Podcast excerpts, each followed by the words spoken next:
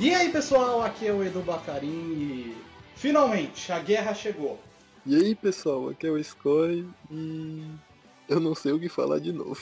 Oi, eu sou a Paty e estou extremamente hypada com a nova temporada. O Edu vai me matar. Mas é isso aí. Com a nova segunda parte com a parte 2. Oi gente, eu sou o Otávio, né? Alice Feg de novo, vendo minha deusa de volta aí na parte 2. É, tem, tem a Asuna na abertura. Isso a gente fala depois. Isso a gente fala depois. E, gente, finalmente. O que, que, que você falou aí? que foi? Não falei nada não. Tendo intrigas aqui. Enfim. Gente, finalmente o of the World começou. A gente tá gravando, na verdade, no dia seguinte após o primeiro episódio sair, né? Porque tem esse tempo, espaço maluco e eu fiquei lendo a novel aqui um tempão pra poder ter uma base da novel. Mas, gente, neste episódio de Salvocast Brasil a gente vai falar de, do primeiro episódio de War from the World. Vamos falar sobre como foi o episódio no anime, o que a gente achou, das adaptações, enfim. Vamos lá começar com esse podcast.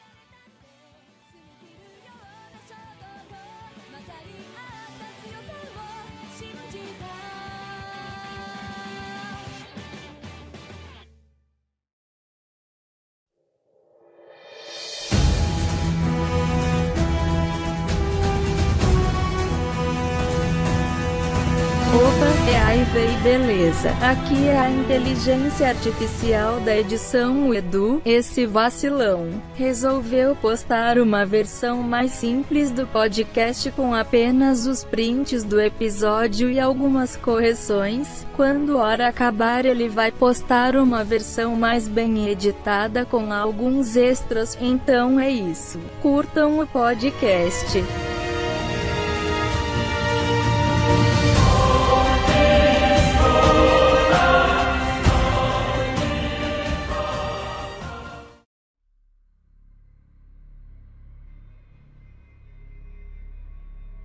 Mas então, gente, na Light Novel, que para quem quiser saber é o volume 15, ela não começa exatamente onde o anime começou. A gente já entra nesse aspecto que é um pouquinho mais complicado. Eu só queria dizer para vocês que o início da Light Novel, as primeiras páginas, é meio que um prólogo que se foca naquele personagem misterioso que a gente vem falando desde o primeiro episódio do Soulcast Brasil. E assim, não tem assim como eu falar, assim, entregar muita coisa que aparece nesse prólogo. E por mais que seja algo muito inicial, eu não realmente vou falar disso, porque o nome dele não foi revelado no anime ainda. Então é meio que um spoiler eu falar aqui. Então eu já deixo a sugestão para quem quiser assim saber mais sobre os personagens, se quiserem saber, leiam o início da novel 15 que lá fala sobre esse personagem. Quem sabe futuramente isso aparece no anime, em forma de flashback, resumido. Tanto que a gente, agora que a gente vai falar do início, a gente já vai explicar mais ou menos, porque eu, a gente já estava falando em off aqui, que a gente tem que explicar mais ou menos como funcionou a adaptação. E agora que eu tenho a base da novel, pelo menos o início, eu consigo assim ter uma ideia melhor e falar aqui. Mas assim, já aproveitando o gancho, né, vamos falando. É, o anime ele já começa com um trecho que não tem jeito, eu tive que fazer essa piada no, na nossa lista de tópicos que lembra muito Vingadores Ultimato. Que tá lá a Alice. É, até uma pergunta: o, co- o correto é recolher quando você tira a planta da terra? Eu sempre tive essa dúvida. Vai colher só. É colher. Então, Não é col colhendo, mano? É colher. Colhendo, é co- colhendo, não é? colher é tirar, não é pôr, né? É, Eu sempre Colher. tive essa dúvida, eu nunca soube o que é. colher, colher de colheita. Mas enfim, o que importa é que a Alice tá tipo Thanos. Manjadores manjaram. Infelizmente a Alice deve. é, a Alice. A parte deve estar meio brisando no que a gente tá falando aqui. Não sei nada, gente. Eu sou uma negação pra filme de super-herói. Só digo uma coisa, Vingadores Ultimato é top. Enfim. Mas, eu- mas eu acho que eu não tô bom.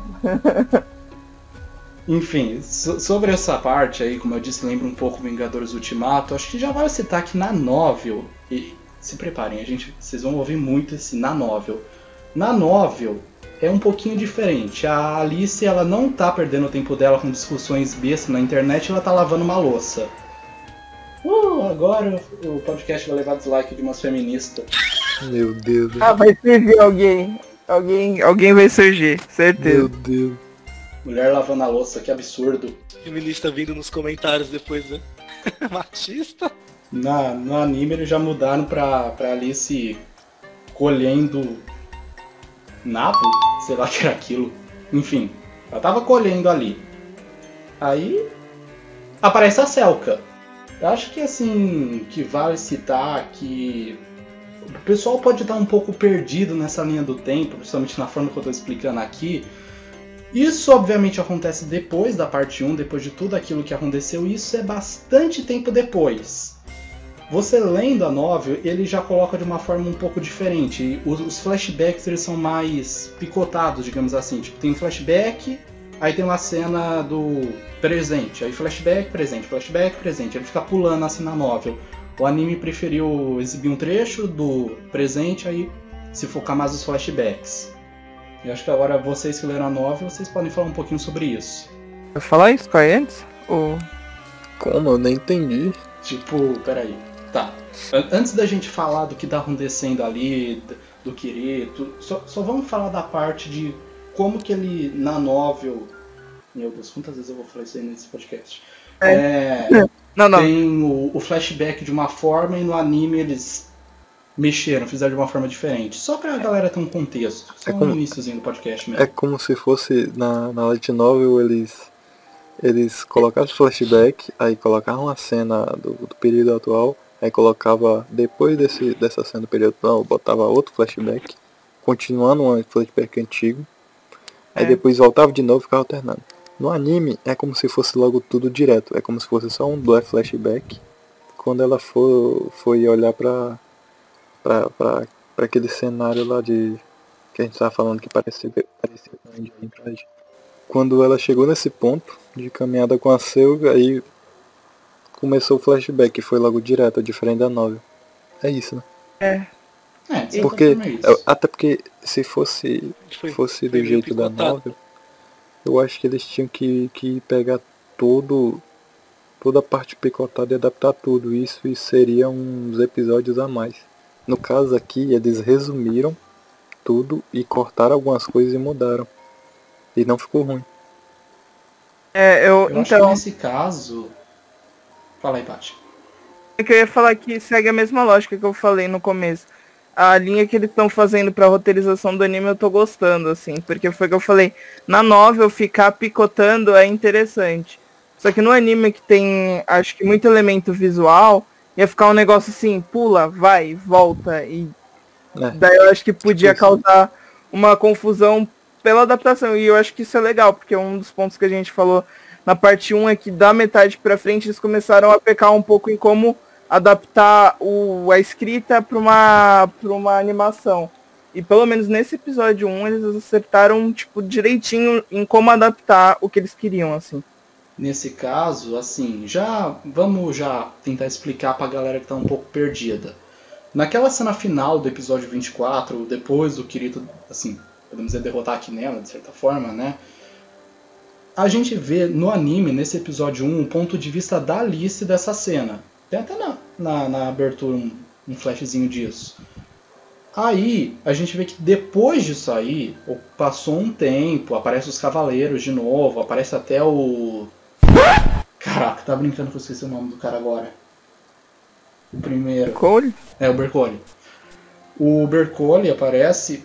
É diferente no- na Light Novel, mas isso não se trata tanto. O, o que eu quero dizer aqui é que quando a Alice e o Kirito eles vão pra Rude, né? Porque a Alice ela disse que ali não estava muito confortável com o Kirito, do jeito que ele estava, ele ainda estava com os olhos fechados nessa parte.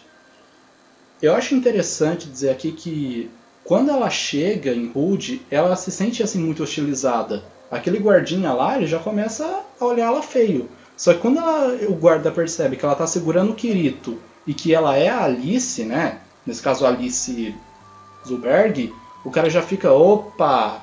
Ele já se sente assim, assustado. E até na novel diz que tava todo mundo olhando, olhando feio pra Alice.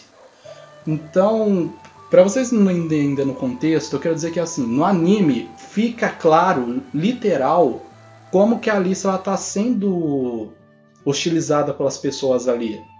Dado aos cortes e como que a, a cena foca no rosto dos personagens, você consegue entender o sentimento, você consegue entender a história ali, sem que o anime precisa dizer, nossa, estou me sentindo estilizada aqui, as pessoas não gostam de mim. Sabe, o anime não precisou colocar um diálogo ou um pensamento da Alice, ele simplesmente colocou a imagem e a gente já entende. Eu achei bem legal isso. Na verdade, eu gostei muito porque eles usaram muito visual pra passar o sentimento da novel e isso foi uma coisa que eu gostei muito desse primeiro episódio. Eu quero que eles mantenham isso pra todos, porque é um jeito de você encurtar a informação, mas manter a informação, então é bem legal. Ah, É que eu. Falei. o storyboard desse episódio foi feito pelo diretor do anime. E tava coisa linda, pô. Eu sou uma defensora desse diretor, eu acho que ele manda muito bem. Que assim, o anime, ele não. Porra. O anime. O cara buzina quando eu tô falando. Não, Até eu escutei agora. é, é nesse, O é nesse anime. nível de emoção.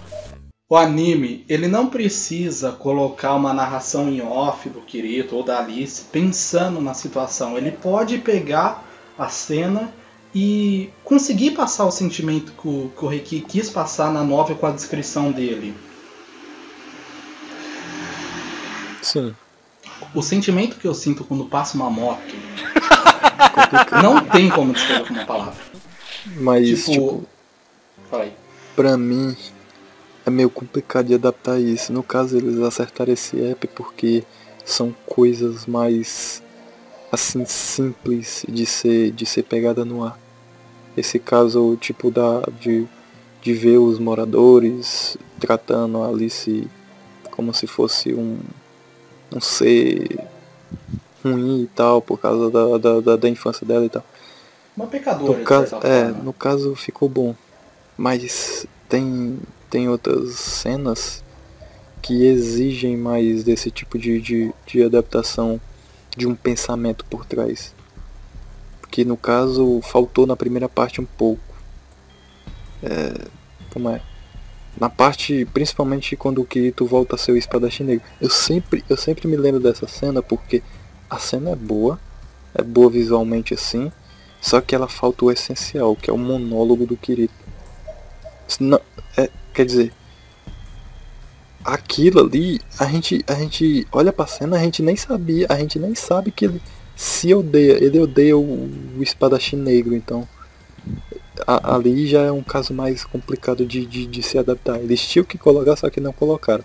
Agora, nesse caso do episódio 1, não tem por que colocar, porque é algo senso comum de você ver algo, algo só pelos olhares e saber o que elas tão- estão pensando. Agora, saber que uma pessoa se transformou, se pegou o design antigo de um, porque se lembrou tipo isso, porque odeia o, uma, uma outra metade de você mesmo é, é um bagulho mais profundo.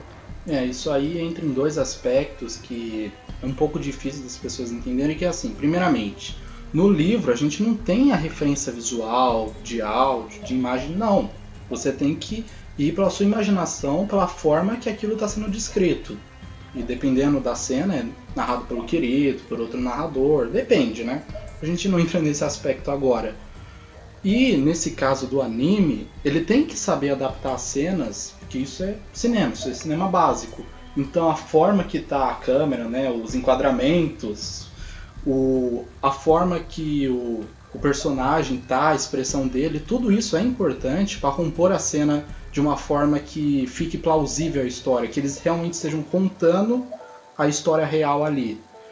Eu tô confiante que eles vão conseguir. Eu não sei como eles vão fazer nos próximos, que provavelmente vai ter momentos que vai precisar do personagem pensando em alguma coisa. Só vamos torcer que eles saibam adaptar tudo muito bem, porque já começou maravilhosamente bem. Tipo, tem uma parte que a Alice pensa que é como se fosse um diálogo expositivo para dizer que o dragão dela é, é irmão do dragão da, do, do Elder. Ela pensa ali, ela, ela tem uma voz pensativa na cabeça dela. Ela não fala, ela pensa. Tem até ver aqui também.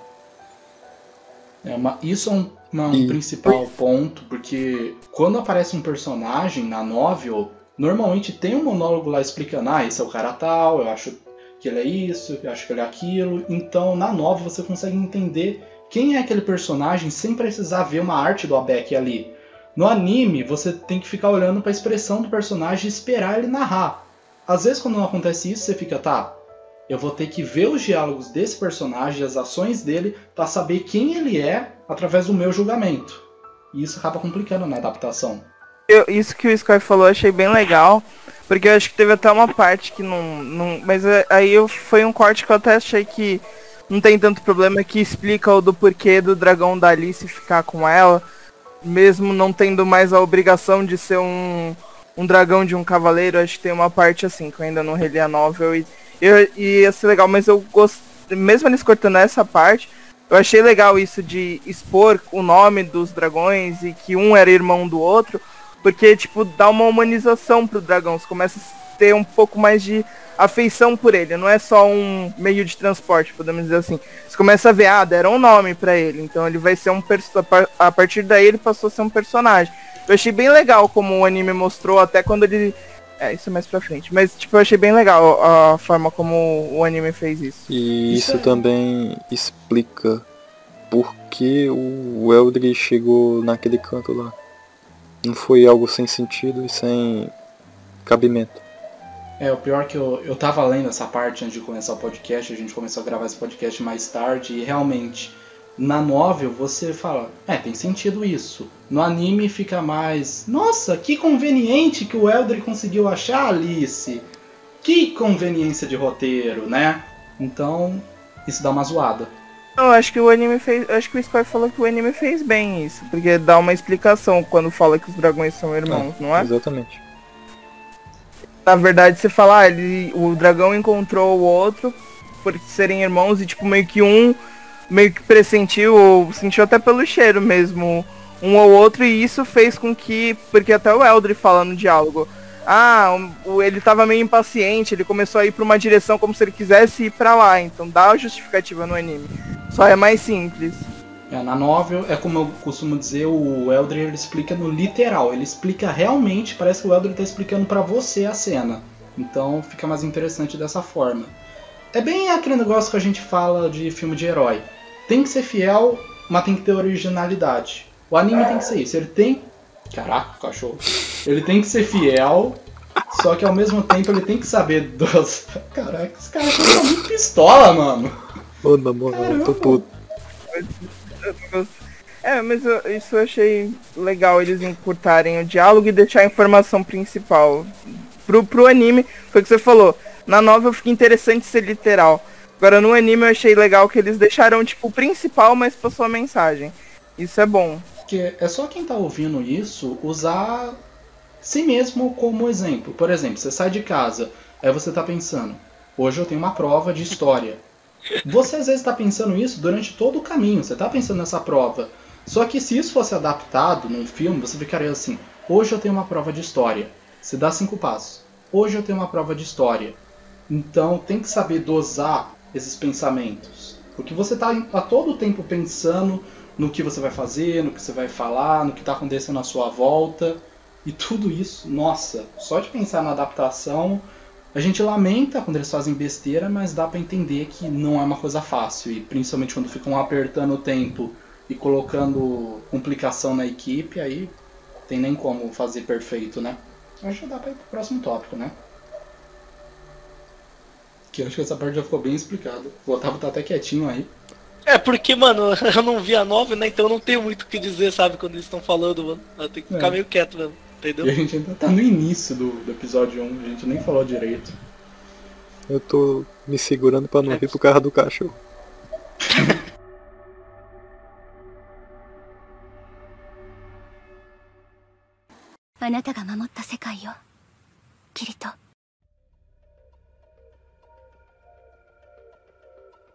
Agora que a gente já explicou mais ou menos essa parada da adaptação, a gente até que falou bastante disso, é assim, eu acho interessante explicar isso, porque tem muita gente que tá ouvindo isso aí, já leu a novel, tem gente que não leu a novel, então é bom dar esse contexto para as pessoas para elas ficarem mais ou menos situadas no que a gente está falando.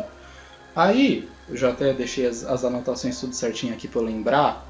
Depois dessa cena da Alice dando uma de Thanos, no anime apareceria a Selka, abraça ela, tudo bonitinho. Na nova é diferente, mas enfim.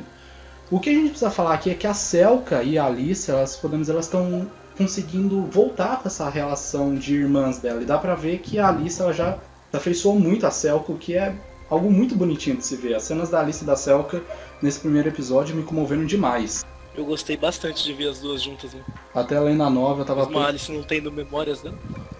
Opa, desculpa, Edu, pode falar. Não, beleza. Até na nova eu tava lendo isso aí pensando que assim, que a, a Selka, ela é. Ela é fofinha, não tem como, vamos falar. É fofinha. É Loli, Squaipira. E... Sai fora. Muito puro, mano. E a relação que a Selka tem com o Kirito também é muito bonita de se ver aqui, porque a gente vai bem diferente do que a gente viu lá no início do anime, né? Que a Selka ela não vai 100% com a cara do Kirito de início. E tanto no anime como na nova fica claro como ela, mesmo vendo o Kirito naquela condição, ela não se abala e ela tenta, sabe, animar. Ela fala: Ah, oi Kirito, como você tá? Bom dia, não sei o que. Isso é uma coisa que eu, eu achei muito linda essa cena, na moral. E até uma, uma referência que ela faz quando ela tá se direcionando pra, pra paisagem, né? Pra parte mais alta. Que a Alice até fala, é, ai, será que ele não vai ficar com frio, o Kirito, né? Tal. Daí a, a Selka até fala, ai, irmã, você é muito preocupada, você já, tipo, deixou ele todo coberto, vai ficar tudo bem. Aí, tipo, dá uma pausa assim e fala, o Eugeu também pensa assim.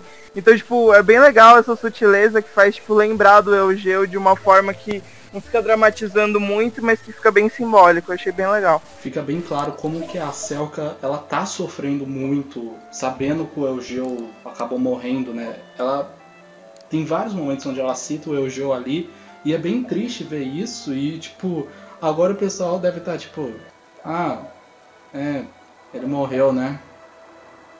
Valeu por me lembrar, Edu. Valeu. Essa parada da Selka falar com o Kirito, eu gostaria de falar mais um pouquinho dessa cena, porque realmente ela me comoveu bastante.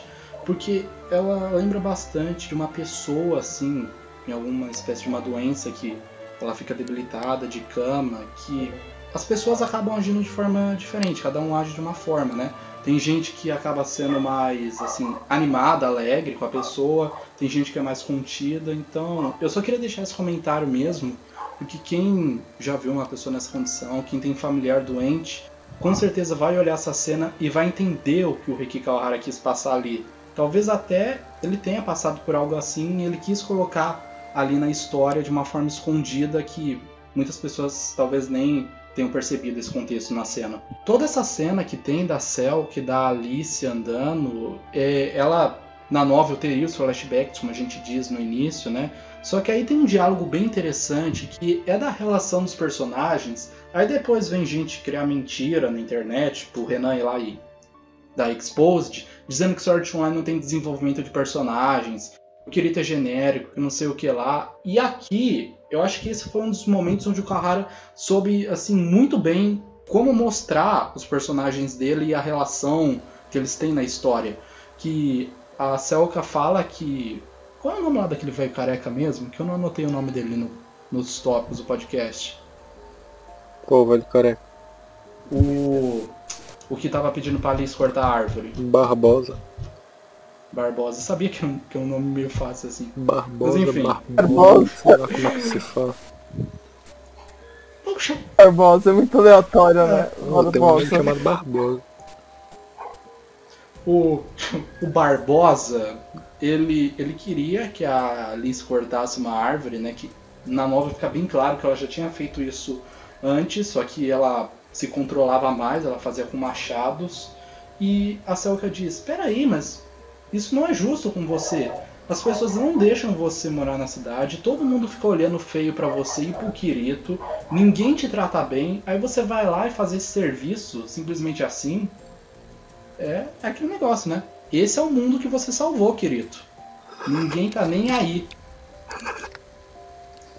Eu ainda não aprendi a falar essa frase em japonês, tô triste. Mas ah, aproveitando nisso, aproveitando isso, os seiyus do episódio estavam demais, né? Nossa, Tava muito, bom. eu acho. Mandaram muito bem. Até, Até o Barbosa, até os, até os pseudo vilãozinho lá, tava tudo bom, tipo. Principalmente a Alice é muito boa, assim, pelo menos você sente o peso, assim, das falas dela. É bem legal isso. Ah, o assim. Kirito falou muito, pô. É, o Kirito foi, foi muito bem dublado nesse episódio. Foi bom demais. Mas o, o dublador do Kirito, a gente já sabe que ele faz qualquer coisa que ele quiser, né? Ele dubla até menino, se ele quiser. Nossa, esse cara Aham. é diferenciado demais. Só não tira o Nobunaga dele, ele fica triste. Sobre a cena da Alice cortando a árvore, acho que não tem o que dizer. A Alice simplesmente pegou a Night Sky e cortou a árvore. É isso. Ativou o hacker. É. Mas é legal a construção, né, da cena. Tipo, ela chega pra cortar a árvore, daí ela fala, ah, vou ter que pegar sua espada emprestada pro Kirito. E aí, tipo, você vê a resistência do Kirito em segurar. Em segurar as espadas. E daí a, Alice dá aquele sorriso pra, tipo, pode confiar em mim, tá tudo bem. E aí ele, tipo, meio que fica mais relaxado, assim, e permite que ela pegue a espada. Eu achei legal a forma visual que eles fizeram isso, assim, ficou bem E bonito. não parece rushada, velho. Porque tem alguns episódios da primeira parte que eles nem tem tempo de dar uma pausa. Tipo, no episódio 16, ela pergunta: Por que vocês ainda decidem subir a torre até o, até o topo? Aí dá um take pra, pra, pro Kirito e pro Geo e no mesmo segundo volta pra ela. Quer dizer, não tem nem tempo deles pensar, pô. Ela, ela responde a própria pergunta dela. Nesse caso, eles esperam a cena se desenvolver e dá um tempo de take. Isso é bom, velho. É, quer dizer, eles estão com tempo.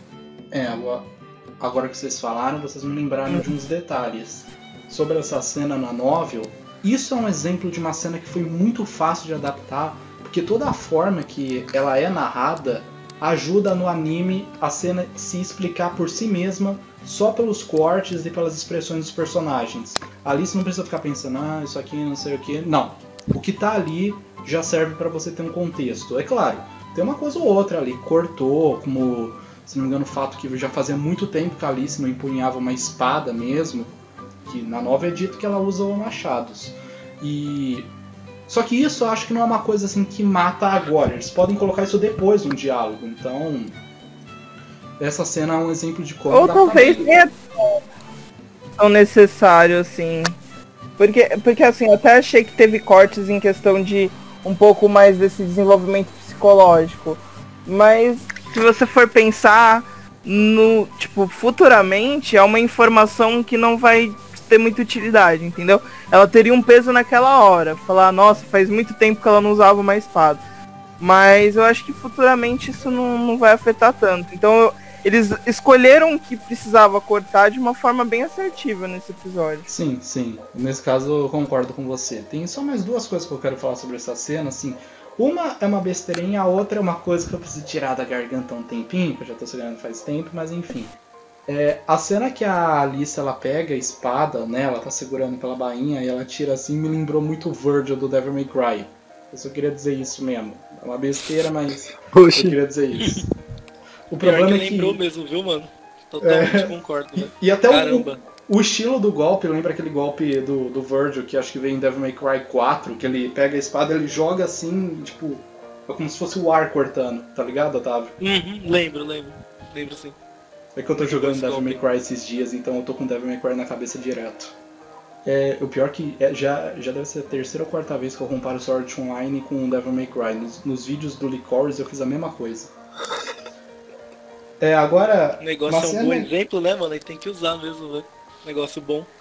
Uhum. Virgil é top. Uma coisa que eu É. queria falar aqui, que assim, eu já, a gente vai falar disso de novo, mas acho que é importante falar que é sobre a relação do Kirito com a Alice. Que eu sei que tem muita gente que não tá curtindo, eu sei que muita gente explodiu com as cenas do trailer, com, com, a, com a Alice dormindo com o Kirito, com a Alice chegando perto do rosto do Kirito, qualquer coisa, a galera já pirou. Só que eu acho que esse trailer já serviu pra responder e pra muita gente aquietar o facho. Por causa que toda a forma que a Alice cuida ali do Kirito, eu fiquei assim muito assim sentido com aquilo. Dá pra ver como ela tá se esforçando pra cuidar do Kirito, então Baixem a bola, por favor. Ah, uma coisa. Uma coisa, velho, que é pra falar. O nível de detalhe na animação, principalmente Ah, na sim, parte na da da, árvore. da árvore, velho.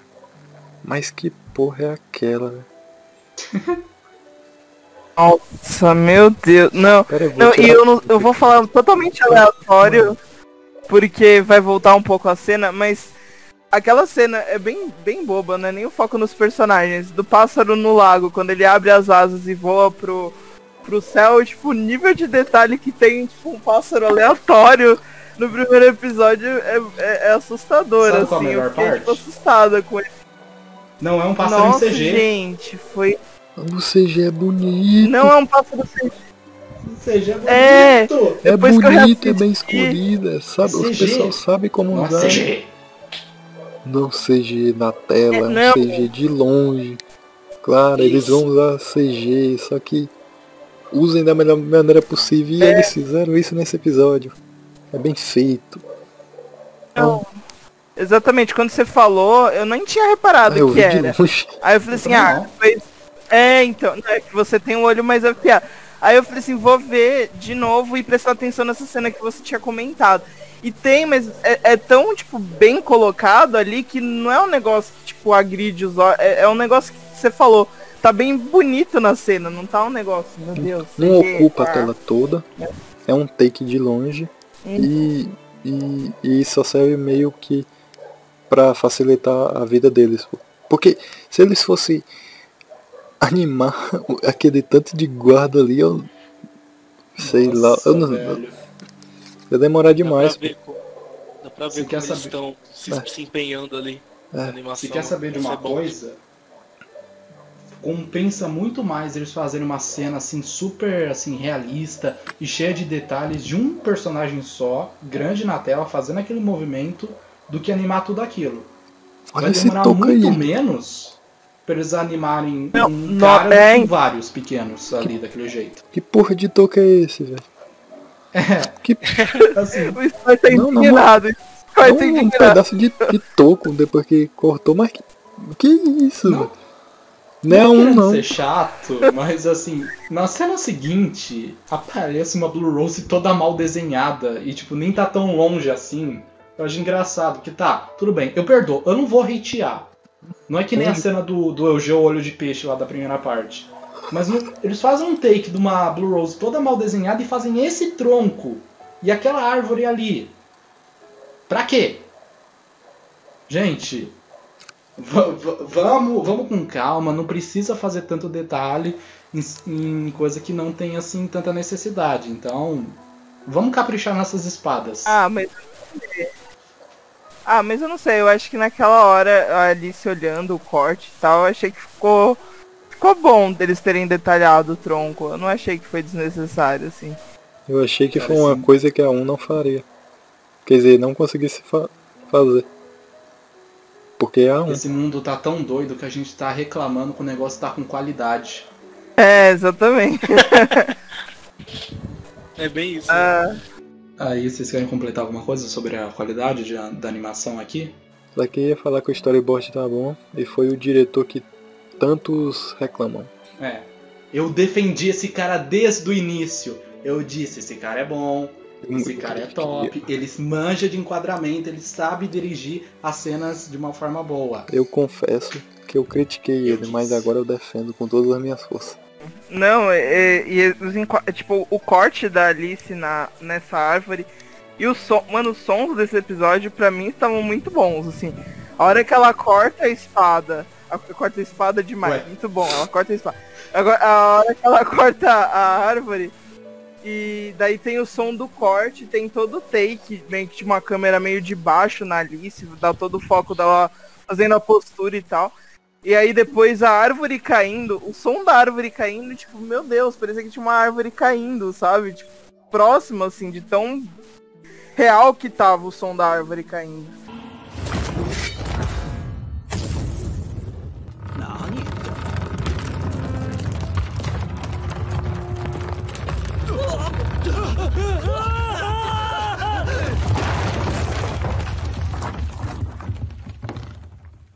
Caras saíram correndo lá. mano. Devia ter caído em cima deles, assim, né?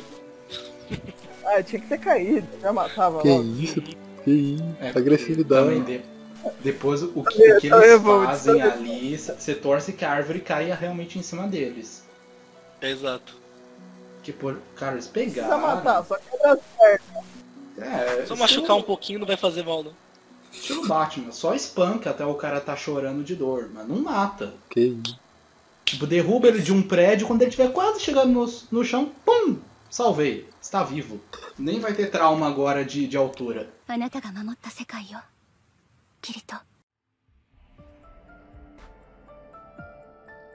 Uma coisa que eles souberam muito bem colocar nesse episódio é a forma que os caras estão tratando o Kirito, né? Que a Alice tratando o Kirito super bem, né? Que eu disse que eu adorei a, a interação que a Alice tem com o Kirito. Legal que eu falo interação e o Kirito tá tipo.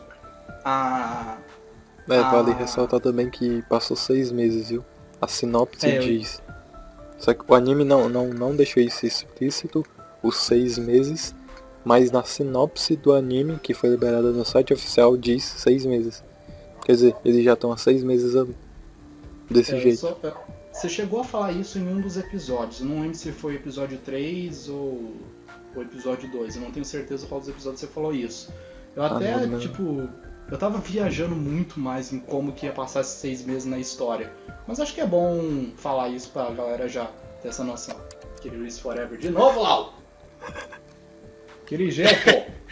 Aí, tipo, de boa, né? A Alice cortou a árvore, ela fez, assim, muito mais do que ela deveria, que ela tava fazendo, podemos dizer, a mais do que ela tava trabalhando pro cara. Aí os caras vão lá e tiram a espada do Kirito e deixam ele no chão agonizando.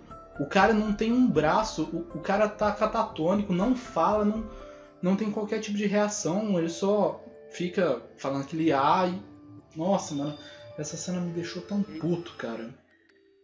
Uhum, Eu fiquei bem chateado em ver o Kirito naquela situação, né? Agora eu quero ver o pessoal ficar falando que o cara não é humanizado. Olha a situação que o cara tava. Meu Deus, velho.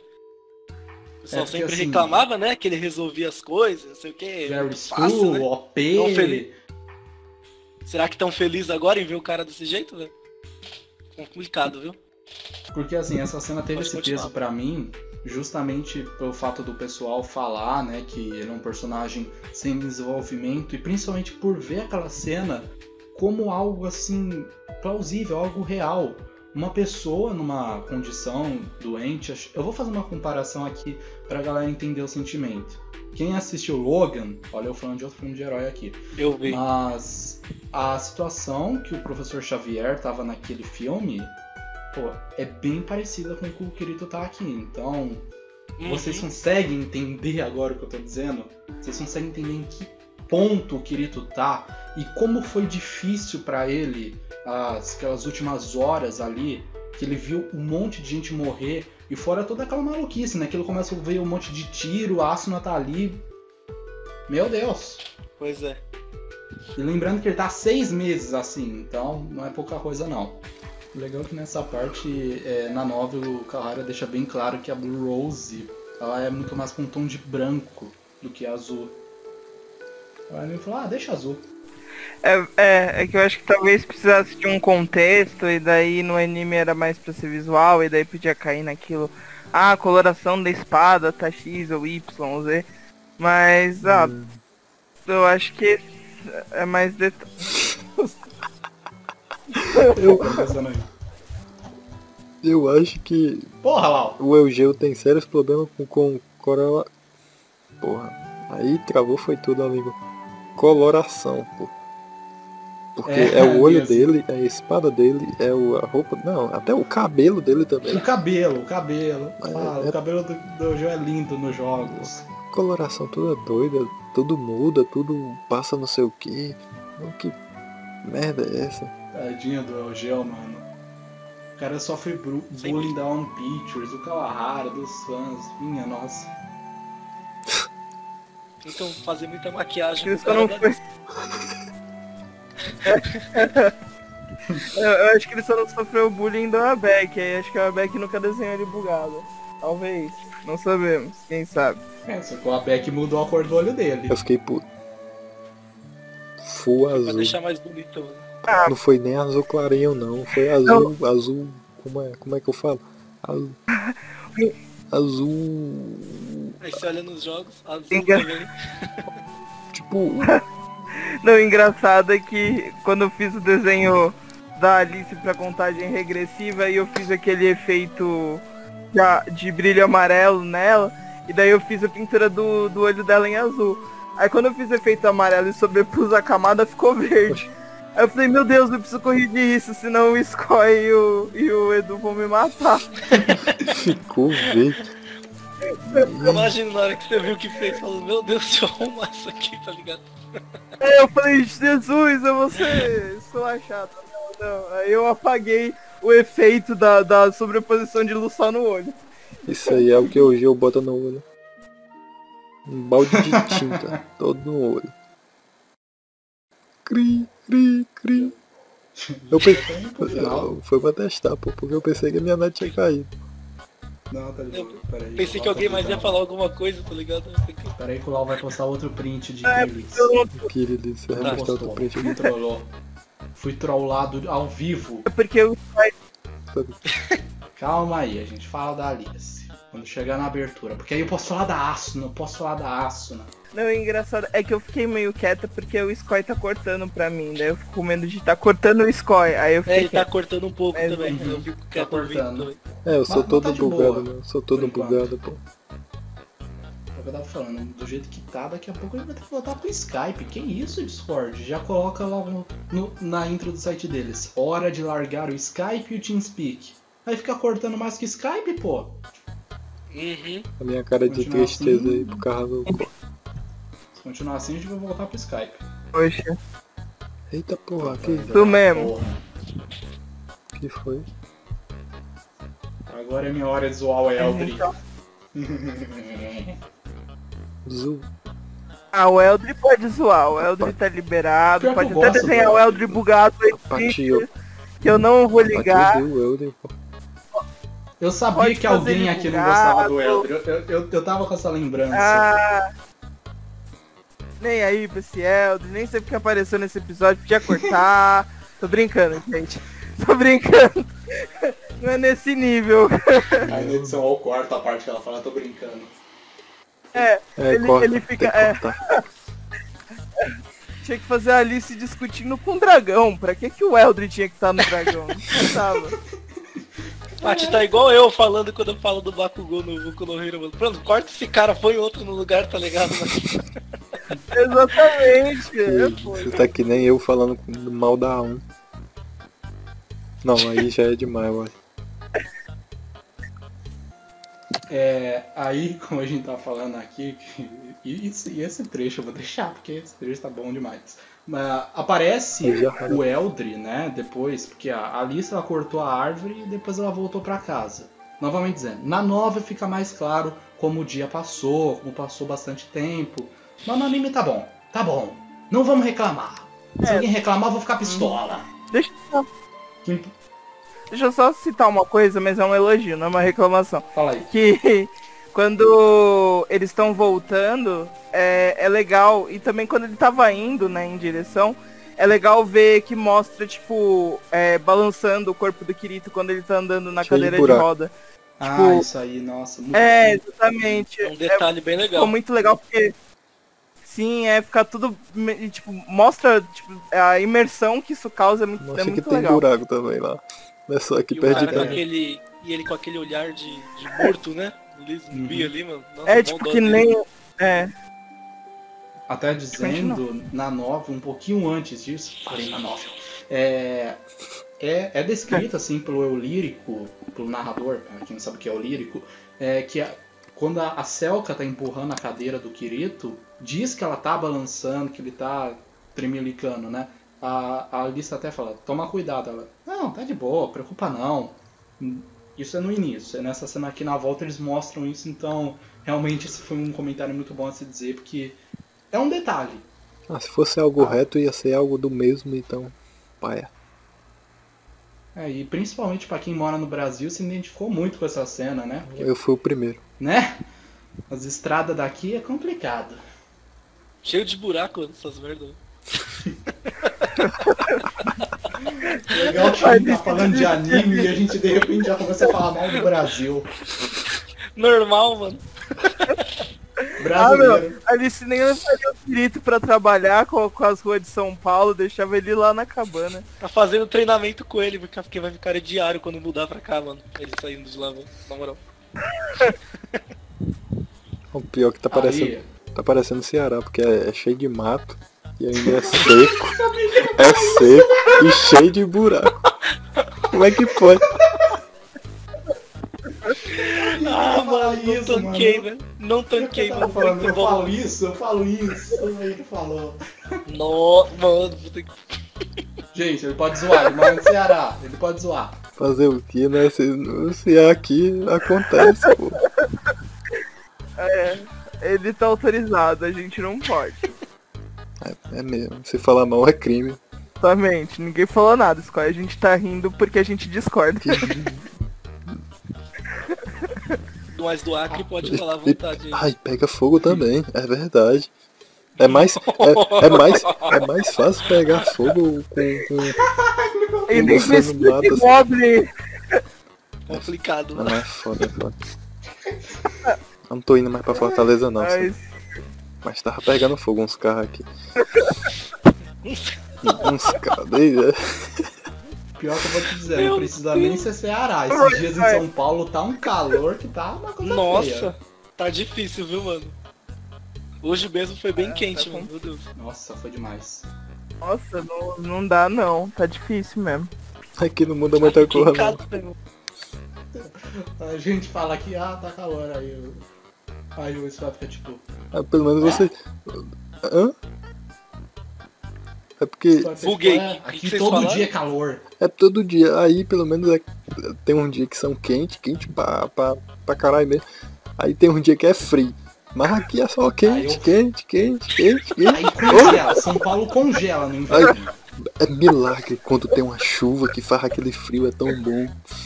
Ah, é muito bom, né, mano? Também não gosto do calor, não, velho. Eu não gosto não. Gosto não. É. Frio pra ele é 29 graus. Todo dia é quente, ô monotonia da desgraça. Pronto. Fora os buracos na estrada. É doido.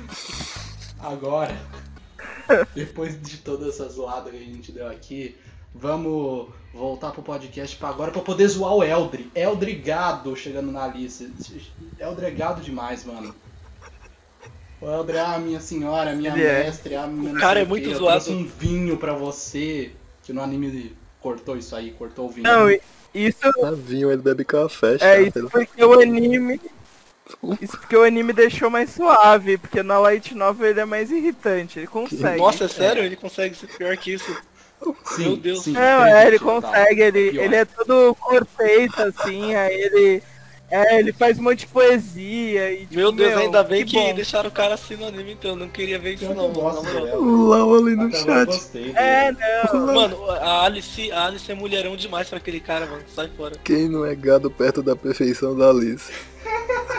o, o Lau no chat. Eu vim O- admitir que O nesse Lau episódio ela tava não bonita está errada, caramba, mano. Então, Complicado. realmente. Ah, tá bem feito, Tá tá bem feito. É, mas tipo, assim, a gente ainda vai deixar uma pergunta pra vocês, mas eu já quero deixar uma pergunta pro pessoal que tá vendo o podcast, tá ouvindo o podcast, né? Que é o que que o, o que o Eldri bebeu no anime? Porque não foi vinho, a gente teoriza aqui que foi café, que foi chá, que foi guaraná 4. Diz aí nos comentários o que que o Eldri tava bebendo. Foi Dolly! É, A pior que ele leva, né, o vinho. é. E o anime Urina simplesmente disse, não vamos mostrar vinho. Caralho, que porra é essa? As crianças vão querer beber vinho e vinho não pode. É, exatamente. Falou, Eu falei, eu prefiro que, que a Alicization corte o vinho, mas não corte o sangue, né? Porque Eu não vou tem citar. anime aí que, que o sangue é, brilha branco, mas não ligamos. Não, não citamos Não. nomes. Melhor não citar mesmo. Ah, velho, pelo menos a um tá. tá querendo fazer algo, velho. O Elder parece que tava bebendo aquele suco de Guaraná, mano. Caramba, é muito igual a cor, velho. É Meu Deus, agora mesmo? que eu peguei. Nossa. Igualzinho, velho. Colocar, eles colocaram. Ele colocou numa xícara só pra mostrar que, que ele é chato, entendeu? Porque ele toma refri numa xícara. É, Até, até na nova tem um negócio assim, porque tipo, eu fico olhando pensando. Eu, eu li a nova falando, velho, pra quê? Você trouxe o vinho, você fez aí as paradinhas, pa- a xícara. Mano, qual é a tua, Eldri? Qual é a tua? Na moral. O cara tem problema, mano. Isso aí, eu concordo. Vocês- pode. Caralho, você O cara é muito autista, mano. Vocês odeiam o Elden, pô. Melhor parte É, melhor parte do podcast. Eu, eu gosto do Eldri, só que ele foi muito gado da Alice desse episódio. Eu Já fui gado às vezes na, na vida, mas vocês vão me criticar por isso, pô. Não, você tá de boa, mas o cara lá merece ser zoado mesmo. Porque o Elton merece. Não, mas uma coisa é você ser gado, outra coisa é você ser o Eldri. Aí. É bem isso, mano. Os caras não guardam personagem não, pô. Eu tô chorando aqui. De rir, pô. O Eldri parece aqueles caras desocupados que fica vendo as streamers doando lá 10 mil dólares lá porque acha a streamer bonitinha, tá ligado, velho? É basicamente isso, o cara, velho. É aqueles É velho que fica curtindo foto de atriz mirim, tá ligado? É pesado, pô. Mano, meu Deus, velho. É verdade, pô. Tipo, segue esses perfil. Não que eu faça isso. É, dessas atrizes mirim. Você vê um monte de cara de 40 anos, uns velho, eu fico velho. Cara, tá. Eu tô seguindo as atrizes que tem a minha idade. Que, que é da, do- da minha época. Esses caras são uns caras de 40 anos, pô. 40 Que anos só isso, na cara. perna, só se for. Meu Deus, você tem que entender que eles estão apreciando o trabalho ali do, do Mirim ali, mano. Por isso que eles estão lá curtindo, mano. pra dar mais visibilidade. あなたが守った世界よキリト Eu queria agora voltar um pouquinho nesse episódio pra falar sobre uma cena que assim, ah, eu não coloquei isso, então vamos, vamos no improviso aqui. Que assim, depois da, das cenas do flashback, tem uma cena lá do. Caralho, eu esqueci de novo! Coach. Bertolli. Eu, eu, eu sempre lembrei o nome dele. É sério, tá me dando branco agora. Tem uma cena do Bercolho conversando com os outros cavaleiros, né? Aí é o momento que ele diz: Gente, vai dar não. Ferrou. A gente tem pouca gente aqui. Vai ter que resolver essa parada. Contrata todo mundo que tiver aí. Porque O poder do corpo. Território né? Negro tá vindo aí, aqui nela tava traindo a gente, queria transformar todo mundo em arma, então agiliza aí, povo. Resumindo, foi isso que o, que o Bercoli disse. Só que assim, essa cena, E também ele falou. ela meio que não existe na novel, né? Acho que existe sim. Então, Uhum. aí que tá. Eu, não, eu ia colocar isso no, no tópico, só que eu não coloquei. eu- Vamos ver se vocês lembram, né? Eu acho Qualquer que- coisa a gente coloca Eu acho, que essa, aí. eu acho que essa parte aí existe, só que a parte antes não existe. Mas eu não me lembro. Então, pelo que eu vi, assim, tipo, a ideia tá mais ou menos ali.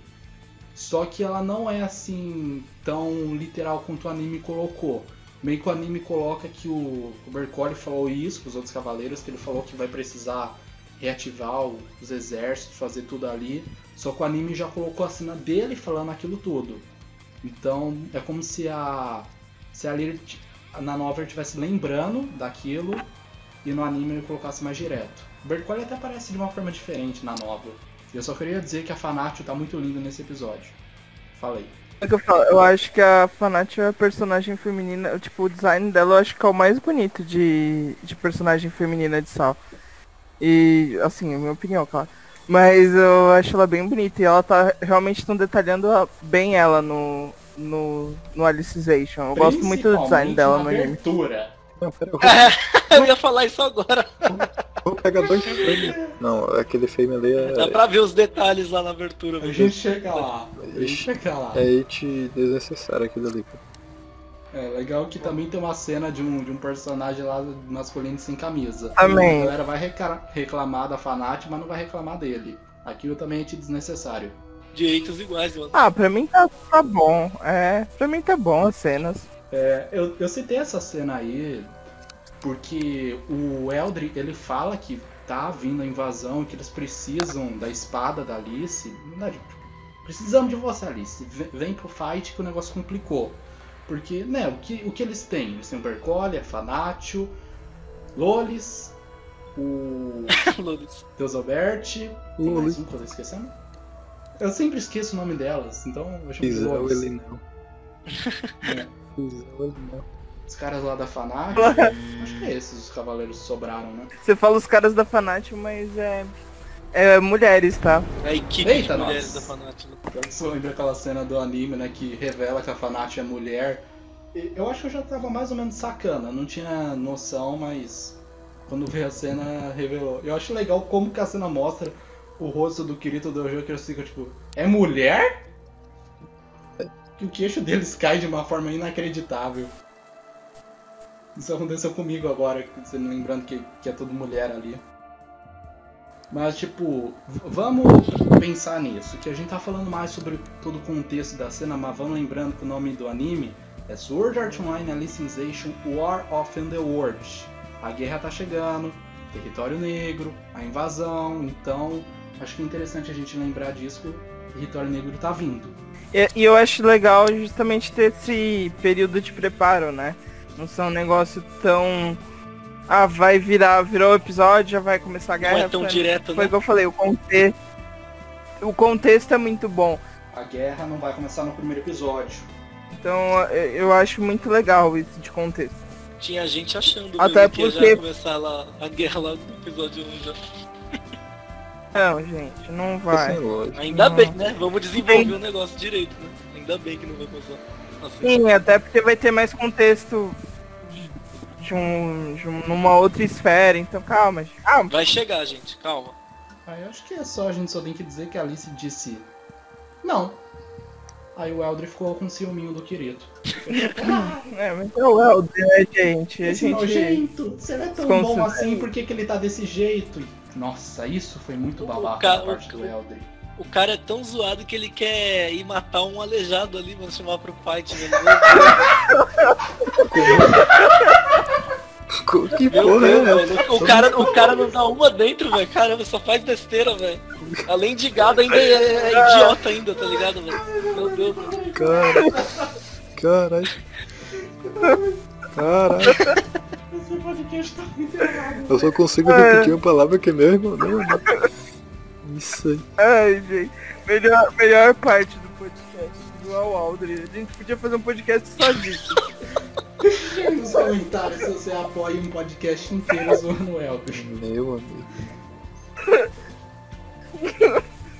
Vamos encontrar, vamos encontrar os haters do Eldrin. A Eu, gente eu já encontrei um. Uns 20 caras, tá ligado? Eu já encontrei três aqui. Só nesse chat, vai. Só nesse podcast você descobriu três, Eu né? não sei se o LOL também odeia ele aí. Ó, mas pra dizer que eu não só usou o Elder e falar um negócio da animação é que foi bem legal nas cenas de diálogo do do Elder e da Alice. O peso que tava dando na, na cena. Olha o que o LOL respondeu. Isso. Como é que é? Porra. Não odeio porque ele tem bom gosto. Por causa da Alice. Ok, Não, continue. ok. ok. É, é um ponto que salva o É Elder. só isso também, né? Porque o resto, meu Deus. Ai, gente. Não, mas assim, e daí de- dessa cena do diálogo deles eu gostei como, como foi feito, porque se você for pensar em storyboard, podia se tornar um negócio bem chato, tipo, ah, vai um take no Eldre, ele fala, vai um take na Alice, ela fala. Aí vai. Mas não, o, diretor ele quis fazer um storyboard bem interessante, porque até a parte que o Eldre se exalta, tipo, tem toda uma. Ele levanta, ele tipo bate a mão, mexe o cabelo, ele pisca o olho, uns negócios assim, eu achei bem legal como eles di- dinamizaram uma cena que seria parada, assim. Ficou bem. Passou bem a emoção do personagem. Uhum. A expressão dele tudo. Foi bem legal mesmo. É. Enquanto ele é babaca, mas tudo bem. Hum, Uhum. Detalhes. Exato. E pra não ficar só um podcast de ódio ao Eldre, assim, vamos lembrar que a Alice é a cavaleira número 30, o Eldre é o 31, né? Eu não vou ficar nomeando todos os cavaleiros, mas só pra vocês terem uma base. Então, entendam que só por isso o Eldre já tem essa admiração pela Alice. Olha, na verdade, deixa eu aproveitar. Isso eu tava pensando antes de fazer esse podcast. Eu tava falando, olha como o Eldrin é um merda. Ele foi treinado por uma adolescente. Alice nem é adulta Ah, direita assim. e ele foi treinado por ela. Caraca, mano. Mendigado ainda foi treinado por uma pessoa mais jovem, mano. Olha esse cara, velho. Dá não. O cara só Mas, traz assim, vergonha, tá, mano, tá. da humanidade. Deixa eu Caramba. defender o Eldrin. Deixa eu Então- defender o Eldrin. Tão tascando a goiaba no Elder, pô.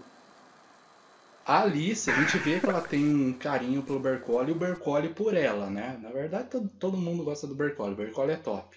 E a Alice, Cara, é ela chama, na tradução BR, nossa, obrigado Chuck and Roll. A, a Chuck and Roll coloca, eu, eu não sei se isso é da nova, porque na novel, pelo menos a tradução de fã não tá assim.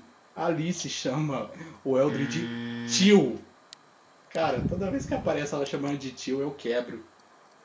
É, mas ela chama ele Imaginando nível. aquela cavaleira imponente. Tio! Tio! Essa tradução é muito boa. Ai, gente.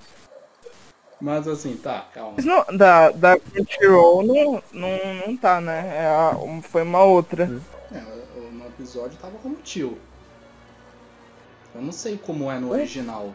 O- o- É porque eu não peguei. Bom, mas eu não sei se eu não, não reparei, eu não liguei muito, tipo, de de tá como tio, mas eu não reparei mesmo. É, Tava é tio mesmo. Uhum, tava Isso, tio. isso já tem desde lá da, da primeira parte. Quando aparece ela Exato. encontrando ele, ela. Tio! Aí eu, nossa, quebrou a cena Ah, pra mim. tá, no Ber... com, com Bercole, né? Eu tava achando que era com o Eldri, eu fiquei, mas ela não chama o Eldri de tio. Não. Mas, ah, eu não tá, sei se eu não. falei no podcast, mas é o Bercoli que ela chama de tio. Alice chama o Eldred de tio. O Eldred de tio.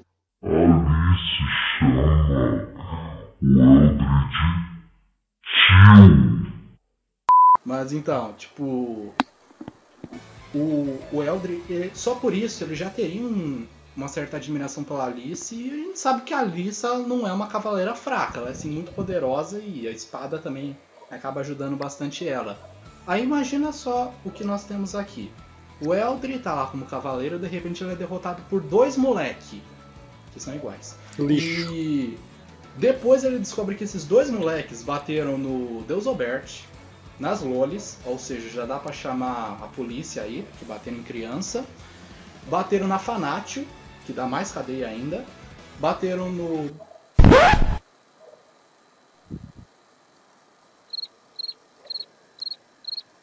Todo mundo morreu! Bercoli, eu lembrei. Eu fiz força, eu lembrei. Mentira. E E- passou esse tempo todo. Meu Eu, eu te juro, eu juro, eu- a minha memória tá muito ruim hoje, eu não tô lembrando o que tá acontecendo, velho. Bateram no Deus. Bercoli, que pode ser considerado como um velho, dá mais cadeia ainda. Aí de repente chegam no Eldre e falam: Ô Eldre, tá ligado a Quinela e o Shudekin? Sim, morreram. Como assim, mano?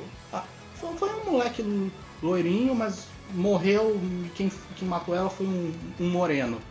Aí o Kirito pensou, filho da puta!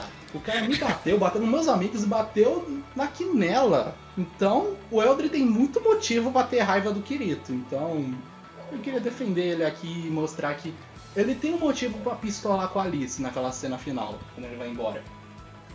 Ah, Sim, ele, ele tem um contexto até porque ele é, ele é bem assim, tipo, de querer seguir os preceitos nobres. Porque é que nem da Alice que tem. É, a Alice que ela tem um pouco da personalidade antiga dela, da, da Alice Lolly, o Eldred também tem um pouco da, do dele que mostra tal. Aí, então ele tem esse, esse ideal nobre é meio dele, assim. Então pra ele, tipo, essa quebra de, de, de- de- dos Cavaleiros da Integridade. Então, tipo, meio que essa quebra, tipo, olha, eles destruíram tudo que a gente acreditava, não teve todo o contexto da, da Alice, então é natural ele ele ficar extremamente bravo, assim. Então, tipo, a explosão dele é, é natural, entendeu? É, na nova. É o personagem que não ajuda. Na nova eles colocam assim, que as pessoas elas estão seguindo o código de tabus, mas assim, é algo mais distinto das pessoas. Aí o o lírico até coloca, tá, mas e quando a guerra chegar? As pessoas vão pegar suas espadas e vão lutar? O que, que elas vão fazer agora? Na verdade, isso é um pensamento da Alice, eu não tenho certeza agora. Mas tem essa parada de você pensar que simplesmente da noite pro dia tudo mudou. Toda a vida daquelas pessoas mudou por completo. E agora a Alice, que era uma pessoa em quem o, ele confiava, o Elder confiava, simplesmente tá dito, ah não, prefiro ficar cuidando aqui dele. Então, dá pra defender o Elder. Conseguiu, Kawahara, conseguiu fazer o Elder não ser totalmente inútil. Tô bem. É, a, Pat a Patrícia segurando pra não defender ele. Sim. Não, é que eu tô me segurando pra não falar coisa que eu não devo. Então eu prefiro me abster. É. Porque- assim, Melhor, melhor. Indo para pro final, antes que a gente comece a ficar mais 10 minutos zoando o Eldri aqui, o Eldri vai embora, todo revoltado. Ele, ah, sua nojenta, não quero mais saber, não tem mais nada pra falar com você. Aí a Alice vê que fala, não, hora de dormir. Aí cena pra deixar o pessoal pistola e o Lau feliz, porque a Alice dá um creu ali no Kirito.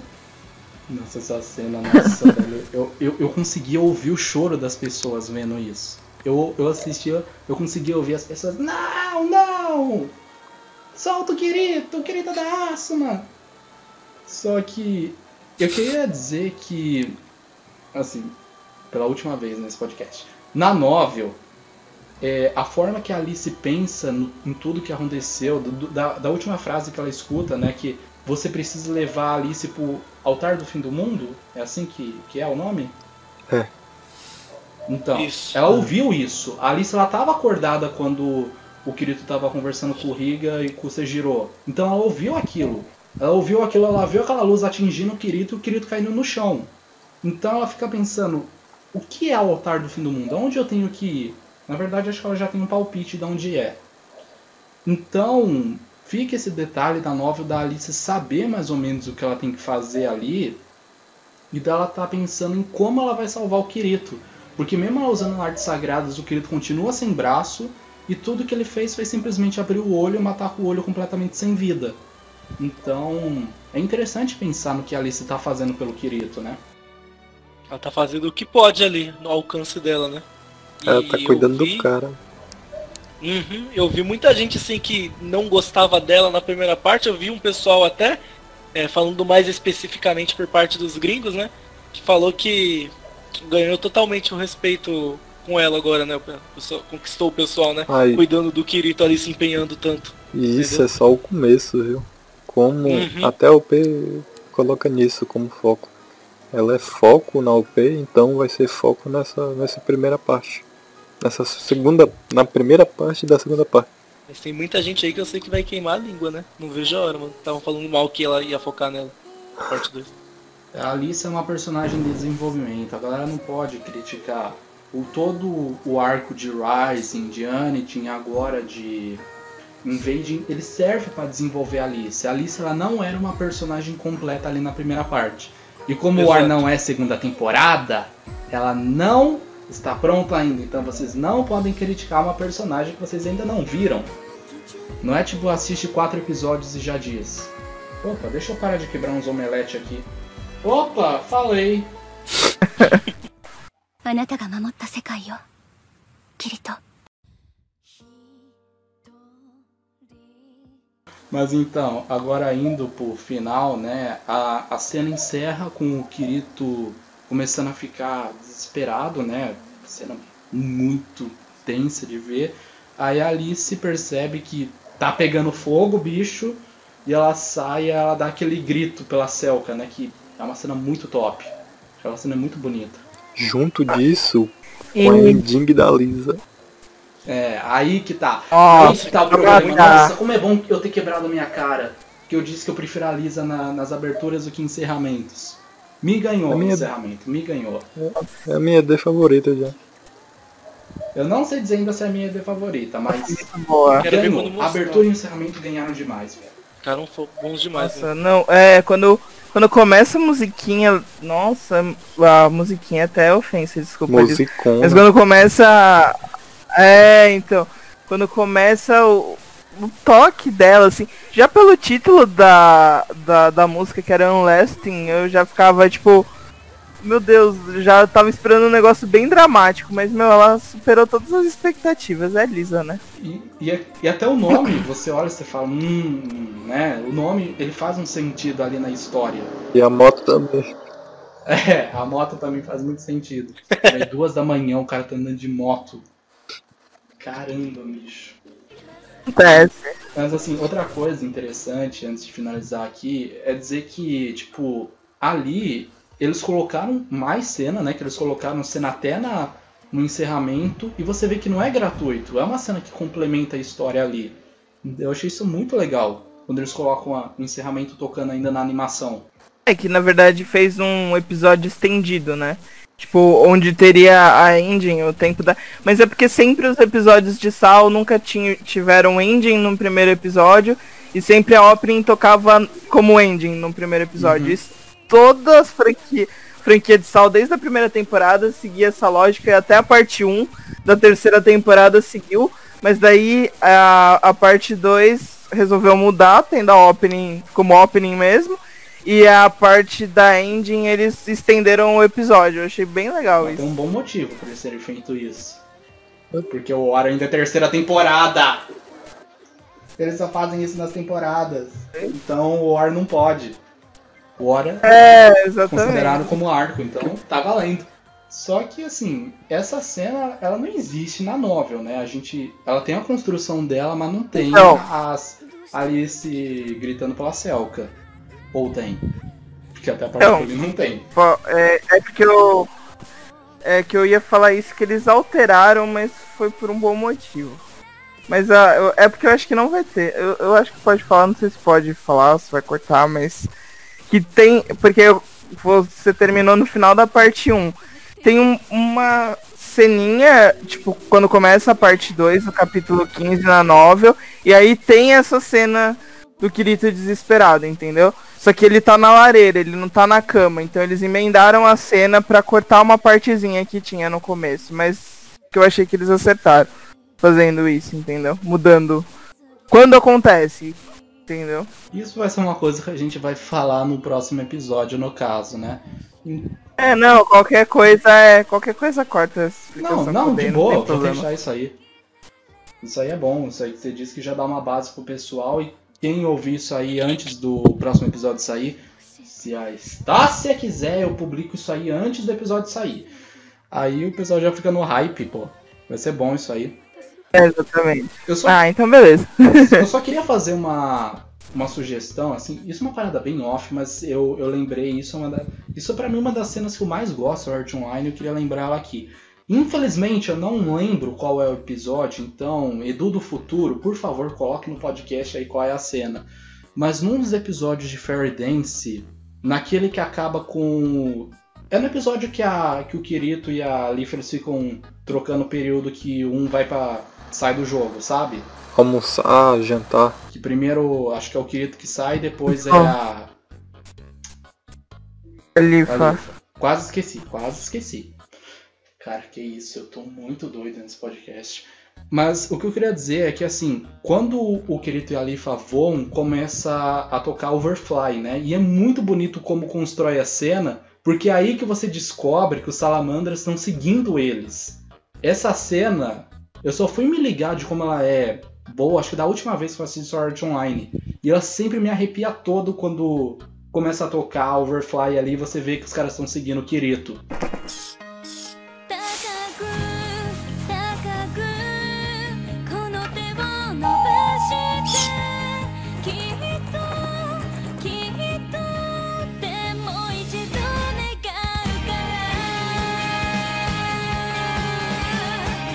você fala, ferrou, ferrou. Vou ter que ver o próximo episódio para saber o, que, que o Kirito vai fazer. E eu acho que o próximo episódio já é o episódio da cena da ponte. É, exatamente. Então, eu só queria deixar essa sugestão aí dessa cena. Se um dia a gente conseguir fazer podcast de Fairy Dance, a gente vai falar dessa cena, porque essa cena é linda.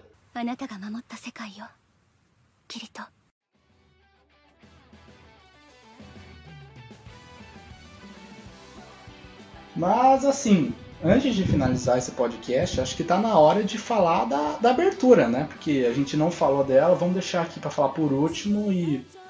O que dizer? Ah, começa pelo Scoy. Vai, E por que tem que ser eu? Porque a minha é polêmica. O outro quer falar, Otávio, eu te cortei. Não, não, não, não, pode estar de boa, pode falar. Que assim, no outro podcast, a gente falou da música, a gente falou que a gente tava ainda meio receoso. Editando o podcast, principalmente fazendo na abertura, que eu coloquei a música lá na intro, eu achei que ficou super. Ficou muito boa a abertura do, do último episódio. Eu acostumei com a música, então eu já fui assistir o anime acostumado, principalmente naquela parte onde aparece a Alice voando com o dragão, que, que vê todos os, caras lá lutando na guerra. A- Aquela cena, a Haruka Tomatsu, sabe, ela chegou assim, é o ápice da música pra mim, aquela- aquele trecho. E eu já fui assistir assim pensando, tá, como é que vai ser? Na verdade já fui tranquilo, porque vocês já começaram a elogiar a abertura pra mim, né? Vocês assistiram à tardezinha, eu só fui assistir à noite o episódio. Então, eu já tava tranquilo, eu já sabia que a abertura ia ser boa. E toda a animação dela, aparecendo os personagens ali, aquele Kirito que eu chuto que é o Suzuki Go pelo estilo do traço. Aí a abertura fica boa mesmo porque aparece a Asuna. Asuna melhor que Alice, falei mesmo. E. tipo, eu acho que todo mundo, quando a Asuna aparece ali, tipo, você explode. Você explode de emoção. Só uma pena que eu tomei spoiler dessa cena graças ao YouTube, né? Hoje à tarde eu fui entrar no YouTube eu É porque falei, toda capa. Aí ninguém tinha é, falado pra nada. você. Eu tinha falado que a é boa. Eu vou entrar no YouTube. Eu cliquei no YouTube e apareceu lá o- a thumbnail do vídeo era Asuna. Aí eu pensei, toma Edu, parabéns. Parabéns, Edu. Mas tudo bem, foi um spoiler que valeu a pena e assim. Calma, gente. Calma, a gente fala da Asuna depois. Depois. Outro momento a gente fala da Asuna. Mas assim. A grande questão dessa abertura é que a gente tá preocupado por causa da letra dela, né? Eu não posso falar muito sobre isso porque eu só comecei a ler a novel hoje. Ontem, na verdade. Mas enfim. Então. É com você, Spoy, que eu comecei a falar, não parei aqui. Então. Mas eu falo o que A bem? é com você. Eu Você falo o que bem? Falar sobre a letra, sobre a letra da música que você acha que não combinou. Assim. As, a OP visualmente, eu acho a, a mais bem feita edição, velho. De longe, de longe, de longe. É a mais bem feita. O storyboard, fotografia. Meu amigo, dele é uma coisa linda. Mas a música, pra mim, pra mim ainda ficou naquele jeito de não combinar. Então. Eu não sei, velho. Eu não sei se eu, se eu colocaria ela com a, me com a melhor OP assim. Pra mim. Mas a, a visualmente ela é melhor. Mas agora, considerando a música, não. O traço dessa abertura é fora de nível. Não, Não. não tem como. A gente nunca viu um negócio nesse nível. O começo dela é perfeito, velho. É, é, Não, tá- é, nossa, é A demais. Alice Pelo tá amor de muito Deus. bonita ali. Tá muito bonita a Alice. Os personagens. E todo o storyboard. Eu Nossa. a Não, é, esse personagem. Hum? Oi? Eu tô cortando muito a parte. Fiz de novo. Eu não tô entendendo. Não, imagina, eu corto. Então, aí eu, eu só ia falar que eu achei a, é, o storyboard. Eu acho que toda a composição da opening muito bem feito. Eu achei muito bem feito porque tudo é equilibrado ali. É tudo, tipo, muito bom pro olho. Não tem, tipo, que nem que aconteceu, acho que um pouco com o Resistor, que tinha uma cena de luta que tava muito bem animado, deixava todo mundo hypado. Na verdade, tipo, o contexto todo da opening te deixa hypado, mas é equilibrado. Então não tem nenhuma, tipo, uma cena de luta de muita explosão. Você fala, ah, tô esperando essa luta. Não, você tá esperando o contexto todo da opening acontecer. Eu achei isso bem legal.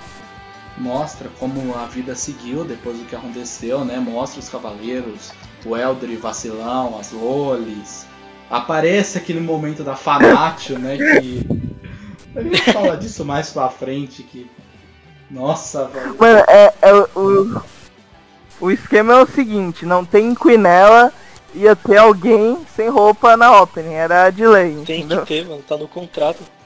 Não pode faltar. Eu, eu- É, exatamente, saiu Quinella, tem que ser outro personagem, eu não me importo, Cara, coloquem aí. Isso parece muito coisa do Mickey, né? Que o Mickey já, já pediu pra ter algo muito sensual no mangá de Phantom Bullet, tipo desenhista, né?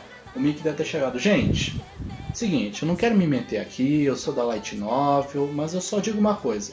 Tem que ter uma personagem feminina nua na abertura. Não tem aqui nela? Se virem. Aí os caras falaram, tá, a gente já fez uma cena da Alice. E agora? Se a gente fizer das lolis, da cadeia. Então vai fanático mesmo, beleza. Todo mundo de boa? Sim, sim. Era melhor a Loli? Era melhor a Loli? Sim, mas. Polícia, mano. Polícia safada, né?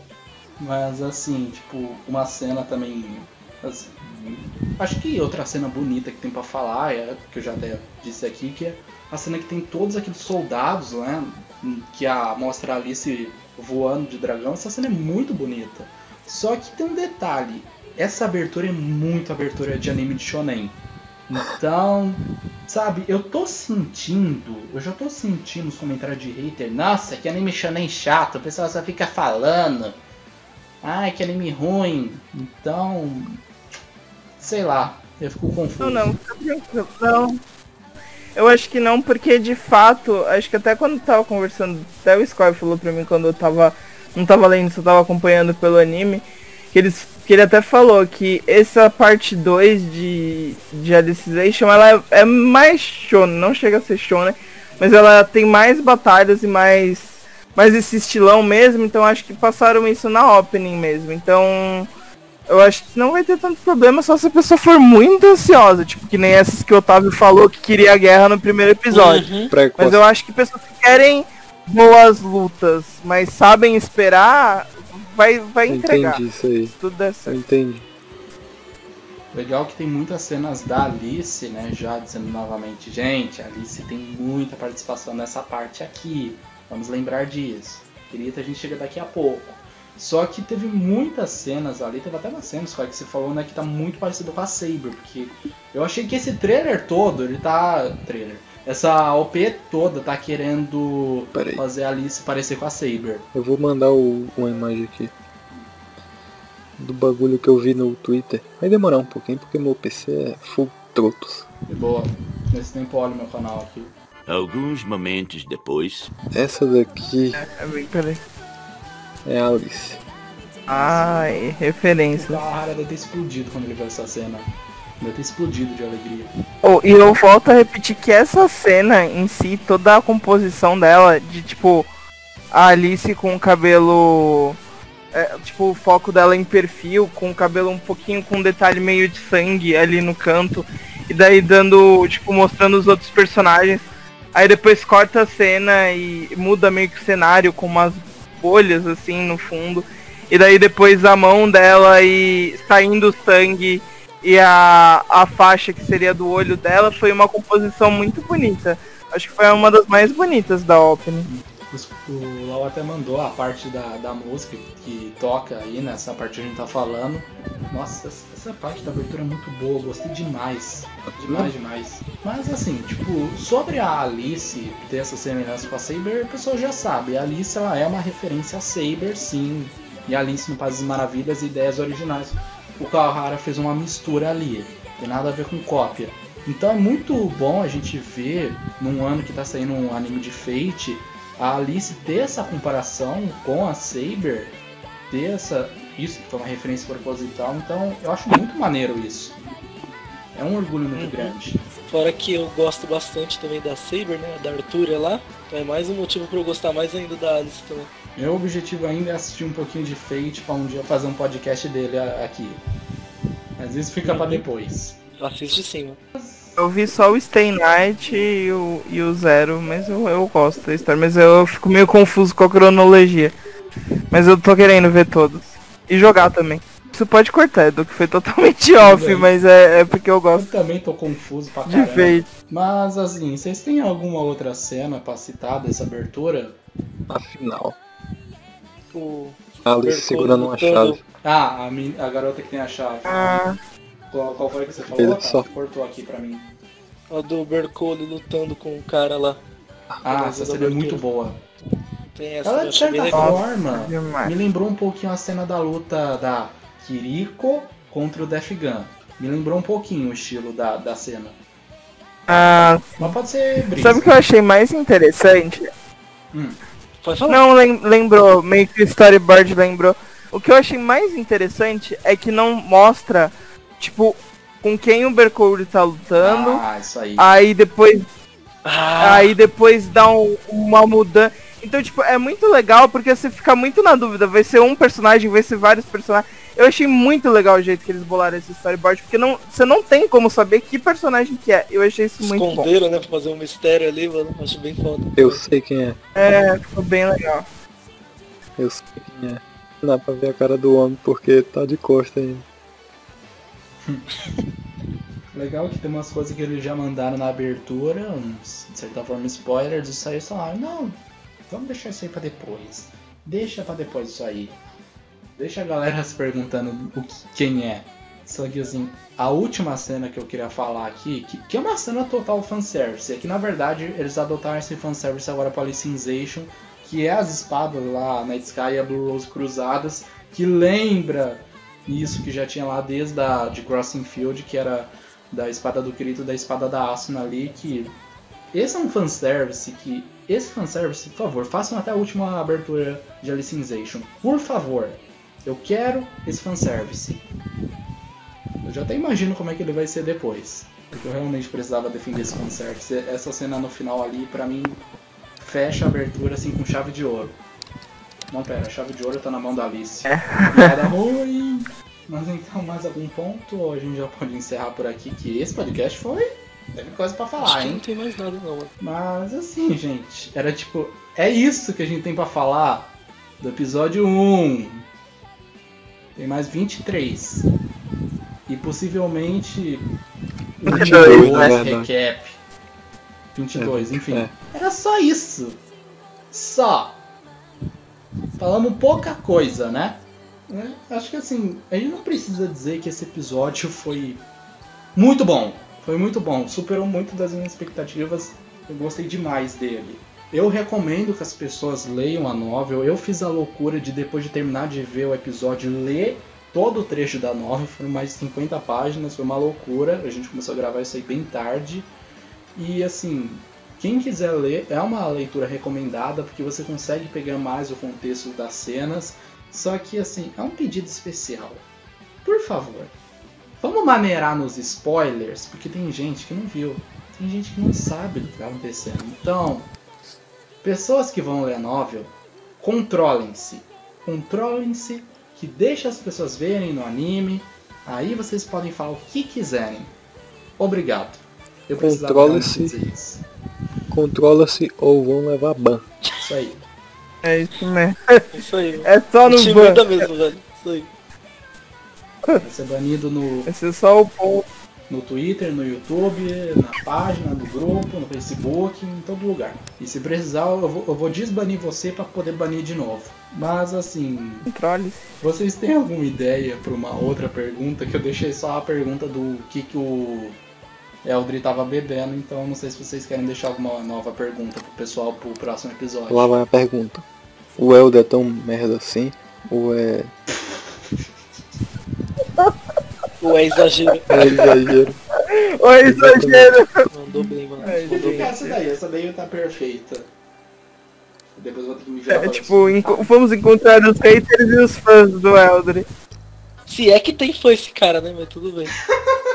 Acho que até o dele deve, deve falar, puta que vai personagem lixo Ô, do Blade. Tadinho, nossa, eu não sou assim nesse nível não, gente. Eu sou pior, eu sou que- pior o que que nada. me conta, meu amigo? Volta a matar ele. Ah, é, Não. é, não. Não falo nada Fala disso, pior. não. Eu. Mentira, eu acho que todo mundo merece uma chance. Cara, é. É babaca, é babaca, mas dá uma chance pra cara. O rei só quer beber o, o vinho dele. Da suavidade. Na verdade, vinho não, é Pegar- café. Alice. Guaranazinho, quate, sei lá. Guaraná numa taça. Um, um cara que toma um Guaraná numa taça não merece. Uma taça. Chama, Na taça não, numa não de xícara. não, chama de caneca, suco né? suco de Guaraná na xícara, mano. Suco de Guaraná. Pode, meu. Tomar na Mas você caneca. Gente, é isso. o que, que o Eldre tava bebendo e por que ele é um lixo de personagem. Caralho. Essas são as perguntas que eu vou deixar pra Não foi bem essa a pergunta. Caralho. Eu improvisei. Eu Coitado, meu. Eu tô. Eu tô- ideia, agora eu vou tô o triste, pra cara. provar pra vocês isso aqui, ó. Olha como tá o meu Discord agora. Eu escrevi um nome que eu não esqueci. Se eu tiver que falar dele de novo, eu já olho ali. Ah, Bercoli, lembrei. Edu, mas aí eu fico triste que você não esqueceu o nome do Eldre nenhuma vez. Pois é. Esqueceu o nome do Esquece do Berco. Bercolo. Eu, eu, eu, eu teve um Não- não tem- não tem- falar Elden, mas eu consegui. E eu esqueci várias vezes o nome do Bercoli. Não, não sei tem defesa. Então-. Esqueceu o nome do Eldre? Ninguém liga. Fala. É, exatamente. Ah, o cavaleiro lá com cabelo lilás e tal. Beleza. O Todo pior mundo é que eu associa. esqueci não o nome do Eldrin no primeiro episódio. Agora uma cena que é bem interessante, que eu até citei antes, mas eu quero deixar aqui mais pro final, seria o cavaleiro lá que eu não lembro o nome, chamando a Alice de volta porque tá tendo uma treta maligna ali e eles precisam da Alice. É o Elder. Só chamar de gado agora, mano. Fica mais fácil, né? Cavaleiro Galo. É, meu. Só, só chamado. Em minha defesa, É. o nome dele parece com o meu primeiro, então tá valendo. Ga Galdri. Mas assim. Galdri. Galdri. Mas assim, gente, se der tudo certo, agora sim vai rolar a leitura de comentários, que obviamente a gente não vai fazer, porque duas e meia da manhã eu tô falando alto pra caramba, então não vai demorar pra dar um problema aqui. Mas é isso, gente. Espero que tenha um. O que que você fala aí? Eu não sei como eu não levei a chinelada da minha mãe aqui, pô. Eu já vou encerrar aqui, porque o Lauzinho tá com sono e eu tô estourando minha garganta aqui, então. Tipo, gente. Leitura de comentários agora.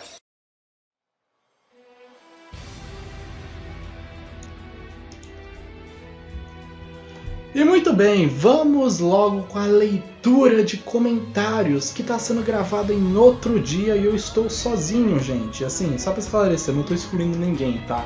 É que a gravação do podcast já foi caótica, então assim, eu resolvi deixar a leitura de comentários só para eu fazer aqui mesmo, porque pra eu ter que chamar as pessoas, provavelmente alguém não vai poder participar, vai ser mais difícil, então eu falei, ah, eu faço sozinho aqui mesmo, eu dou meu jeito. Então, nos próximos episódios eu vejo se eu consigo colocar os outros participantes aqui na leitura de comentários. Então, vamos lá ler isso aqui. Eu não tenho ideia de quanto isso vai demorar, eu tô até com medo disso aqui atrasar a edição do podcast, mas vamos lá. Começando aqui com o último comentário que eu tenho aqui, que são dois comentários do inscrito X, X, Exu, como o japonês diria. Por enquanto só confirmaram os quatro, mas eu ainda acho que vai dar pra jogar com outros personagens, tipo a Asuna. Bem, eu, eu não eu acho que um pouquinho depois desse podcast sair, confirmaram que a Asuna vai ser jogável. Isso eu já até mostrei aqui no canal, né? Assim como vocês já estão ligados que possivelmente Rony e Tease também vão ser jogáveis. Então, só não resta esperar pra ver que outros personagens vão ser jogáveis. Os Cavaleiros? Quem sabe, né? Outro comentário aqui dele, né, que são dois. Não sei o que o pessoal acha, mas acho que essa Medina não vai substituir a morte do Eugeo no caminho que ele sobrevive, já que pelo que mostraram nos trailers até agora a Medina não estava lá, a não ser que ela já tivesse morta, já que durante o último trailer o Kirito tá com uma voz como se ela estivesse chorando. Eu não pude salvá-la. É, eu também já falei disso aqui no canal, que isso está muito confuso.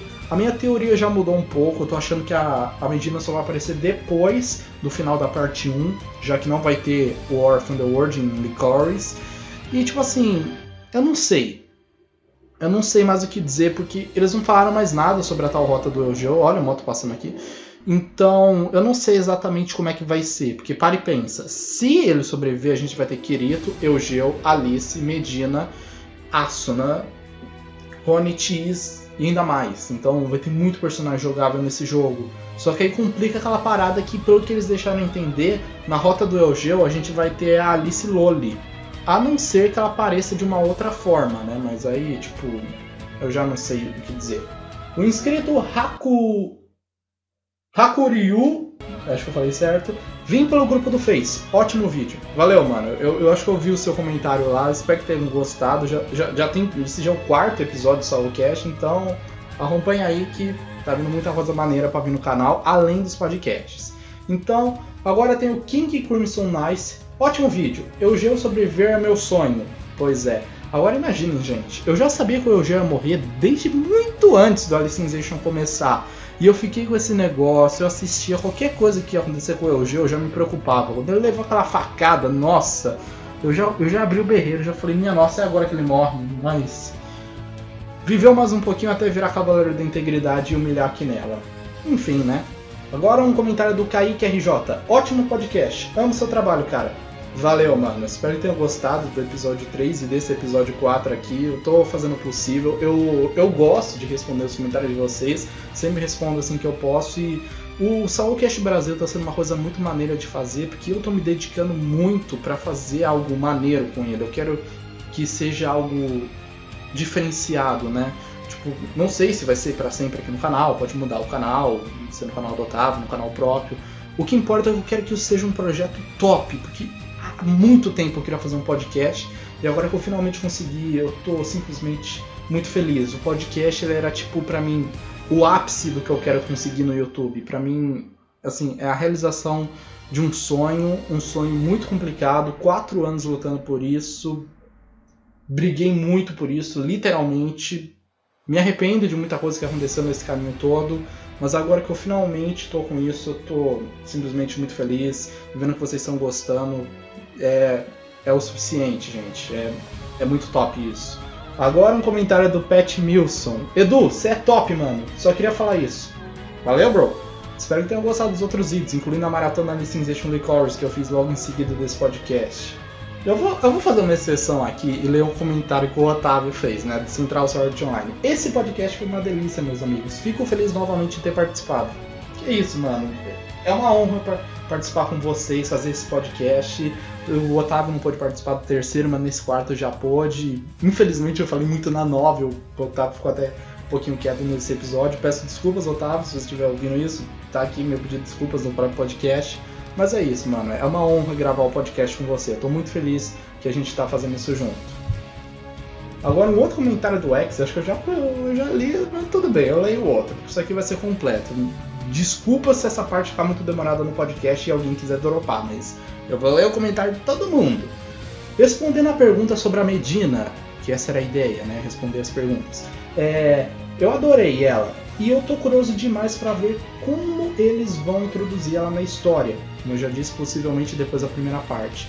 E bem que a cavaleira do Rising Steel, a Edith, poderia estar no jogo e eu espero que ela não sirva de sacrifício para o jogo sobreviver. Então, acho que eu, eu, tenho quase certeza que o Futami já confirmou que a Edith está no jogo sim, então só nos resta esperar. E assim, eu tô torcendo que a Edith seja jogável no Licorice pelo fato do EA dela. Por causa que disseram que é uma apelação dos infernos. Então eu acho que a Edith vai ser uma personagem legal para jogar. Então, o ponto que esse Licorice poderia aproveitar, que eu acho que já tinha nos outros jogos, principalmente no Excel World, mas é ter um número gigante de personagens jogáveis e, tipo, talvez alguns sendo desbloqueados fora da história. Você podia fazer uma quest e liberar um outro personagem ali só para brincar mesmo. Eu acho que seria algo incrível que esse jogo pode fazer. Vamos torcer que ele faça. Agora vamos coment ao comentário do Marcos Vinícius, que é lá do portal, então ele fez um comentário bem, bem interessante que eu queria falar aqui. Belo Salocast, Edu. Valeu. Acompanhei inteirinho. Continua assim com seu ótimo trabalho. Beleza, mano. Pode deixar. Vou te ajudar um pouquinho com a informação da distância de Rude até Centória. De acordo com a Novel 14, a distância da Caverna das Montanhas do Fim, que fica no limite da Cordilheira do Norte de Rude, até Centória Central é de aproximadamente 750 km em linha reta. Gente, 750 km. Vocês têm ideia do que é isso? então acredito que a distância de Rude até Centória Central deve ser por volta de uns 740 em linha reta, já que Rude é bem próximo da caverna e mais perto do, de Centória Central. Agora, se imaginarmos a distância que Krito e Ojo fizeram nesse caminho, com certeza deve ter superado 750, uma vez que os caminhos que eles trilharam não eram retos, uma distância bem grande. Para quem se perdeu nisso aí, por causa que só tem a base do anime, O Kirito e o Geo, quando eles saíram de Hold, eles fizeram muita coisa. Eles pararam em lugares, teve o torneio em Zakaria, eles ficaram como guardas na cidade, se não me engano. Então, assim, o caminho deles não foi direto e reto. Então, eles fizeram muita coisa. Então, com certeza, isso deve ter ultrapassado feio 750 km. E os caras fizeram isso a pé. Tenso. Valeu, mano, por lembrar. Eu não tinha certeza da informação. Eu já tô preparando o vídeo da história lá da da história do Distant Journey, é isso. E como ainda não tá pronta, eu não tenho isso de cor, porque eu só fiz o roteiro disso. Minha geladeira tá estourando ali, não sei que tá vendo. Eu coloquei isso no roteiro do que na história do Distant Journey começa dizendo que Rude e Centauria estão a 750 km. Só como eu não gravei o vídeo até hoje, eu não lembrava dessa informação. Mas enfim, mano, valeu. Vamos continuando aqui. Felipe City. A Medina parece que vai ter uma história de origem, boa com seus problemas envolvendo a sua família e tal. Observação. Eu pegava a Asuna. A Asuna é a segunda best girl de todos. Só perde pra CC. Agora eu não peguei, porque eu não sei de quem ele tá falando, mas enfim. É assim, gente. Como vocês já viram o meu vídeo, parece que vai ter algo especial na edição de colecionador do Licorice, né? Um audiodrama. Quem sabe ali vai ter alguma coisa extra pra Medina, porque essa história da Medina querer limpar o nome da família dela, que tá sujo lá nas Casas Bahia, parece que vai ser uma parada bem interessante. Então, vamos esperar pra ver no que vai ser, né? Agora vamos para o comentário do Rim. É, Rim? Sei lá. Acho que o gelo vai meio que morrer, daí a Cardinal, antes de morrer definitivamente, vai ressuscitar, curar ele, só que ele vai ficar desacordado. Tem a Alice também que vai ficar desacordada. Quanto a Medina e o Kirito, lutam contra a Quinella. Bem, nas gameplays não aparece a Medina ali, mas eles podem ter feito algo que. Eles fizeram isso no trailer do Ultimato, né? Que eles removeram um personagem ali no trailer.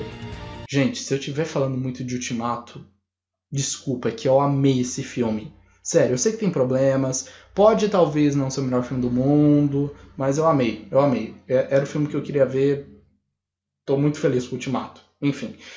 E se Alice Lowley voltar, vai que a Cardinal morre, mas deixa o corpo pra pôr no cristal de lembranças da Alice Lowley nela, daí misteriosamente, magicamente, o corpo muda para a forma da Alice, já que temos as lembranças dela.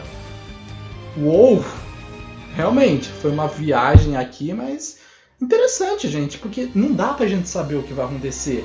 O Kawahara tem dedo nisso aí, mas como não tem nada muito parecido na linha principal, não tem como a gente saber como que o Ojo vai ser ressuscitado ali. Então, só não resta esperar. Max Games 1255 oficial YouTube. Mano, como eu tava esperando esse podcast sobre a Licensation Licorice. Valeu, bro. Eu, assim, já tenho um conteúdo até pra um segundo, só que a gente vai se focar agora no anime. Se sair mais coisas interessantes depois da primeira parte do do War of the World, a gente pode até gravar um segundo, porque como o jogo vai demorar pra sair, ainda vai sair muita informação.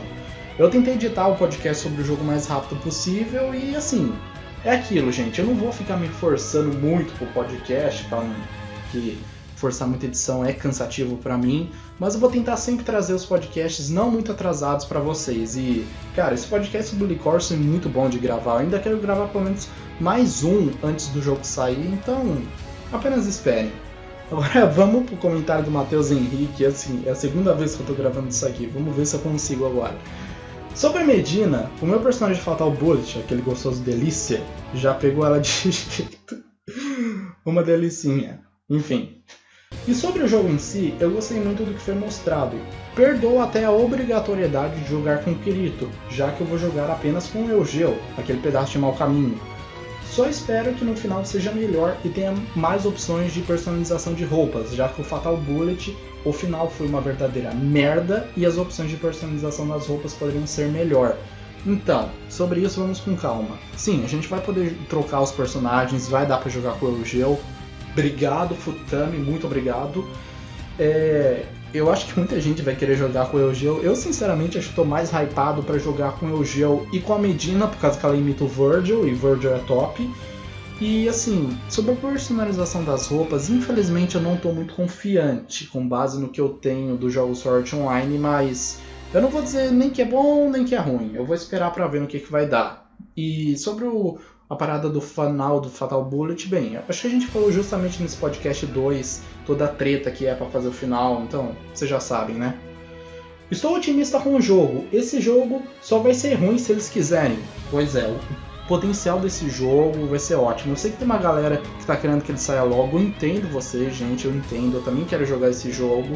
Só que assim, pra mim é melhor que ele demore pra lançar, que saia só no final do ano que vem, bem pertinho do Play 5, porque assim ele vai ser bom, porque ele já mostrou que ele tem um potencial de ser bom, só que ele ainda precisa ser polido, ainda tem muitos bugs, tem coisas que precisam ser melhoradas, quem sabe até mais conteúdo, coisas que estão fazendo de DLC, tudo isso vai precisar de tempo. Tá tendo um barulho aí, não sei se tá pegando no podcast. Enfim. Ótimo podcast, Edu. Sony, caso encontre um personagem deliciosamente gostoso, lindo de morrer, que apenas de olhar já te engravida. pois é, mano, não tô entendendo o que você tá falando aí. Manda um olá, razão de. ai, ai, esse comentário foi demais. Eu, eu não tô zoando, não, tá, mano? O comentário foi ótimo, mas aqui. eu sou muito palhaço, eu rio muito fácil das coisas. Então agora vamos para o podcast 3, porque tudo isso foi só pro segundo episódio. Eu resolvi ler tudo, então vamos lá. Vocês que estão aí, eu não sei se vocês estão ouvindo, mas tá com um barulhinho aí. É. Só como coisa aleatória pra eu confundir vocês, na atual gravação dessa parte aqui do podcast, o canal acabou de bater 600 inscritos. Obrigado. Sério, muito obrigado pra vocês. Em outro momento eu agradeço melhor, porque tipo, Cara, bateu, mano. Bateu 600. Que isso, velho.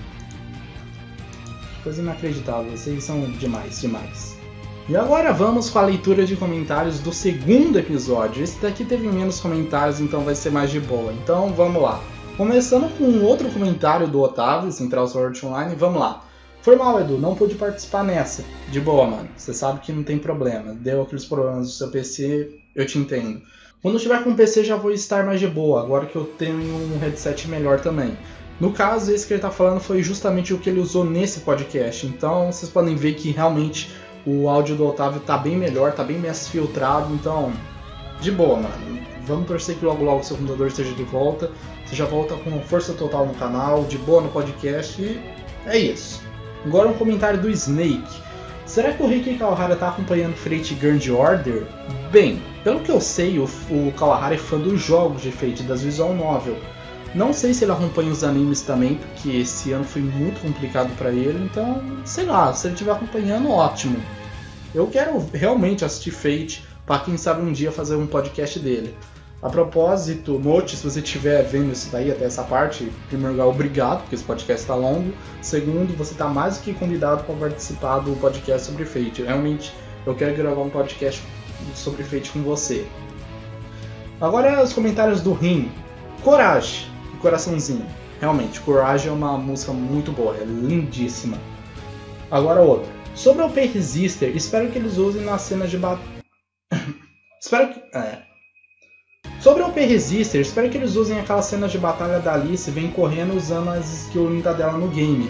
Então, eu acho que possivelmente essa cena vai ter no jogo, além da própria skill que já tinha até no Excel World vs Sword Online. Então, a gente só precisa esperar de uma boa adaptação e realmente eles provaram que eles sabem. Só antes de continuar isso aqui, se esse barulho estiver incomodando muito vocês, me perdoem, tá? Porque isso aqui eu já tô gravando tarde demais, já tá muito em cima da publicação do podcast, vou ter que editar isso aqui correndo.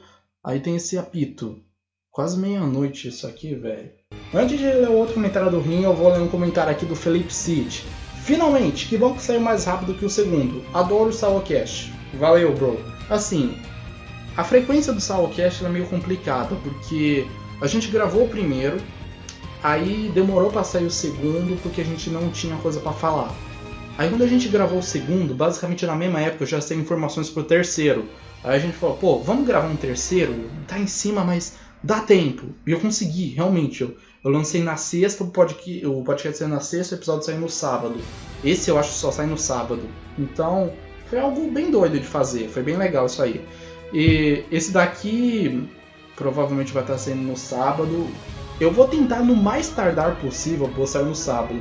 Mas se vocês verem o podcast saindo no domingo, segunda, após o lançamento do outro episódio, mil perdões, gente, mas é que realmente postar esses episódios, editar, dá trabalho. Isso aqui vocês podem ver que leva um tempinho. Eu quero fazer um negócio bem feitinho, mesmo que demore muito. Então, é isso.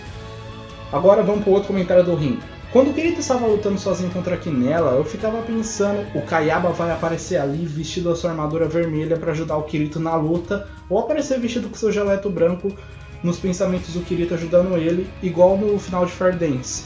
Pois é, seria algo bem interessante ali. A gente ainda tem que falar um pouquinho mais sobre essas aparições do Kayaba, né? Mas. né. Em outro momento a gente fala disso. Comentário do Marcos Vinícius. Salve meu Edu, Scoy, Pat e Otávio que não pode participar. Mais um Soulcast belíssimo, acompanhei ele inteirinho. Edu, deixa eu te passar um pequeno feedback. Na parte de 39 minutos e 36 segundos, quando você comenta sobre a cena da Alice quebrando a espada, você comentou que a espada dela que. No caso, a espada que ela quebra, né? Esse barulho finalmente terminou.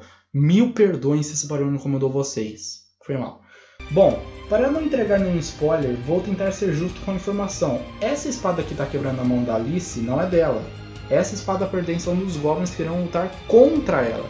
Se depois você quiser editar no vídeo essa informação correta, não. Então, eu resolvi colocar essa informação aqui no vídeo apenas como uma correção do que eu disse no podcast.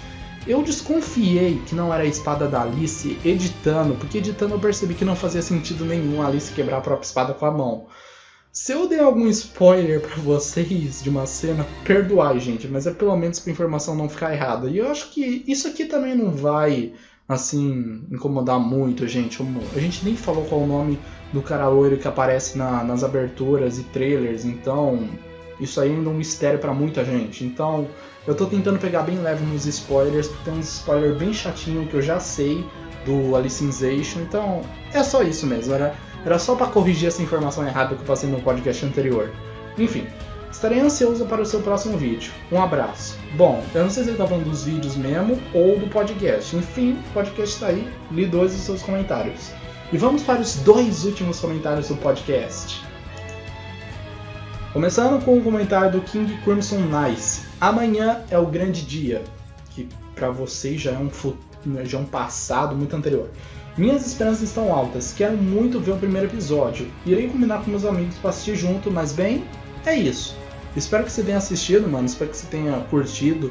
Assim, um conteúdo que talvez vocês venham futuramente no canal é relacionado ao primeiro episódio que eu assisti, basicamente assim, live, com o Skoy. Eu realmente assisti com ele, e, tipo, a hora que a Asuna apareceu na abertura, sério, eu explodi de felicidade. Eu já sabia que ela ia aparecer, mas foi muito bom ver ela ali. Então, espero que você tenha gostado do episódio, mano. Gosto muito do Soulcast e acompanhei todos os vídeos da maratona. Valeu, bro. Essa maratona foi, foi tensa de fazer. Fico infeliz em ter conhecido esse canal antes do lançamento da segunda parte. Cara, é muito gratificante ler esse tipo de comentário, gente. E a maratona Licensation Licorice deu um trabalhinho pra fazer, mas eu fiz de coração pra vocês, pra pegar tudo que tava saindo do jogo, tudo que eu não tinha falado ainda, pra tentar dar um hypezinho no canal antes de War sair, né? Eu quero aproveitar agora que tá passando War, que vai ser tecnicamente minha última oportunidade de falar de Licensation, pra dar um hypezinho no canal, pra mais pessoas conhecerem verem o Salcast, notícias de Encrad. Então, foi uma oportunidade bem bacana e eu espero que tenha traído uma galera legal. E enfim, vamos para o último comentário porque minha garganta tá estourando aqui. Então, beleza. Jill Arise. Uma das coisas que eu realmente quero ver é como vai ser o Kirito com a Blue Rose Sword, se ele vai usar apenas a Night Sky ou as duas em conjunto. Bem, isso a gente vai ver nos próximos episódios. E uau! Isso aqui ficou longo, hein? Mas espero que vocês tenham gostado dessa leitura de comentário, gente. Eu sei, esse negócio ficou longo. Nos próximos episódios eu vou ler de um podcast só. Mas é isso. Tá aqui. Li todos os comentários de vocês.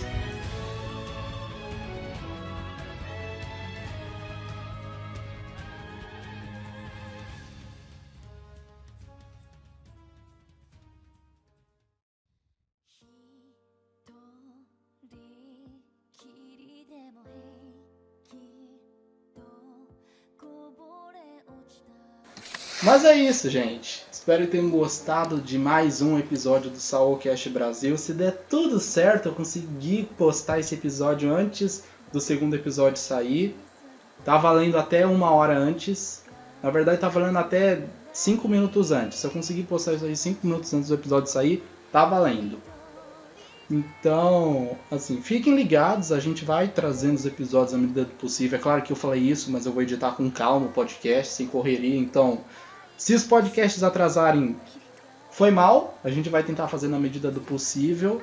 E é isso, gente. Se preparem, porque a guerra chegou e eu preciso lembrar vocês se vai demorar pra Kirito voltar. Então, bora aproveitar o anime, porque logo logo vai ser uma choradeira quando a gente Tem vai split core. É, tem split core, ainda dá pra gente se controlar um Split pouquinho. core, dá pra. É, ficar ansioso e todas aquelas coisas assim, mas eu acho que o split core vai ser de três meses. Mas quem sabe, vai que é seis, Melhor né? ainda. Mas vamos esperar. Será, Melhor ainda, eu também acho. Seria legal um você falar assim, ah, nos vemos daqui nove meses. Falou pra vocês, fiquem esperando aí. É. Eu acho que vai ser de três e seis meses. Eu acho que seis meses pode ser. Bom, vamos ver como vai terminar a parte 1, porque daí dependendo, já pode ser três meses mesmo, que tá bom. Acho que já é confirmado que é três meses. É, eu acho que é. Mas ah, de boa. Já de ter split cura eu fiquei feliz.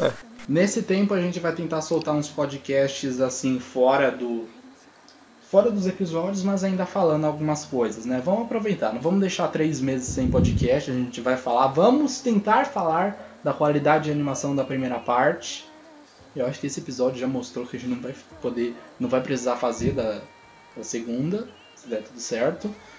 Mas assim, antes que a gente comece a falar mal do Elder aqui de novo, é basicamente isso no vídeo de hoje. Espero que tenham gostado. Acho que é a terceira vez que eu falo isso no vídeo. Então, é isso. Se quiserem fazer parte da vanguarda, se inscreve aí no canal, compartilha esse vídeo para o canal que chega nas linhas de frente do YouTube. É isso, galera. Tchau. Tchau, gente. Até a Falou, próxima. gente. Valeu, rapaziada. É nóis. Stay cool, galera. Fale mal do Elden. Ai, meu Deus. Stay cool, galera. Tchau.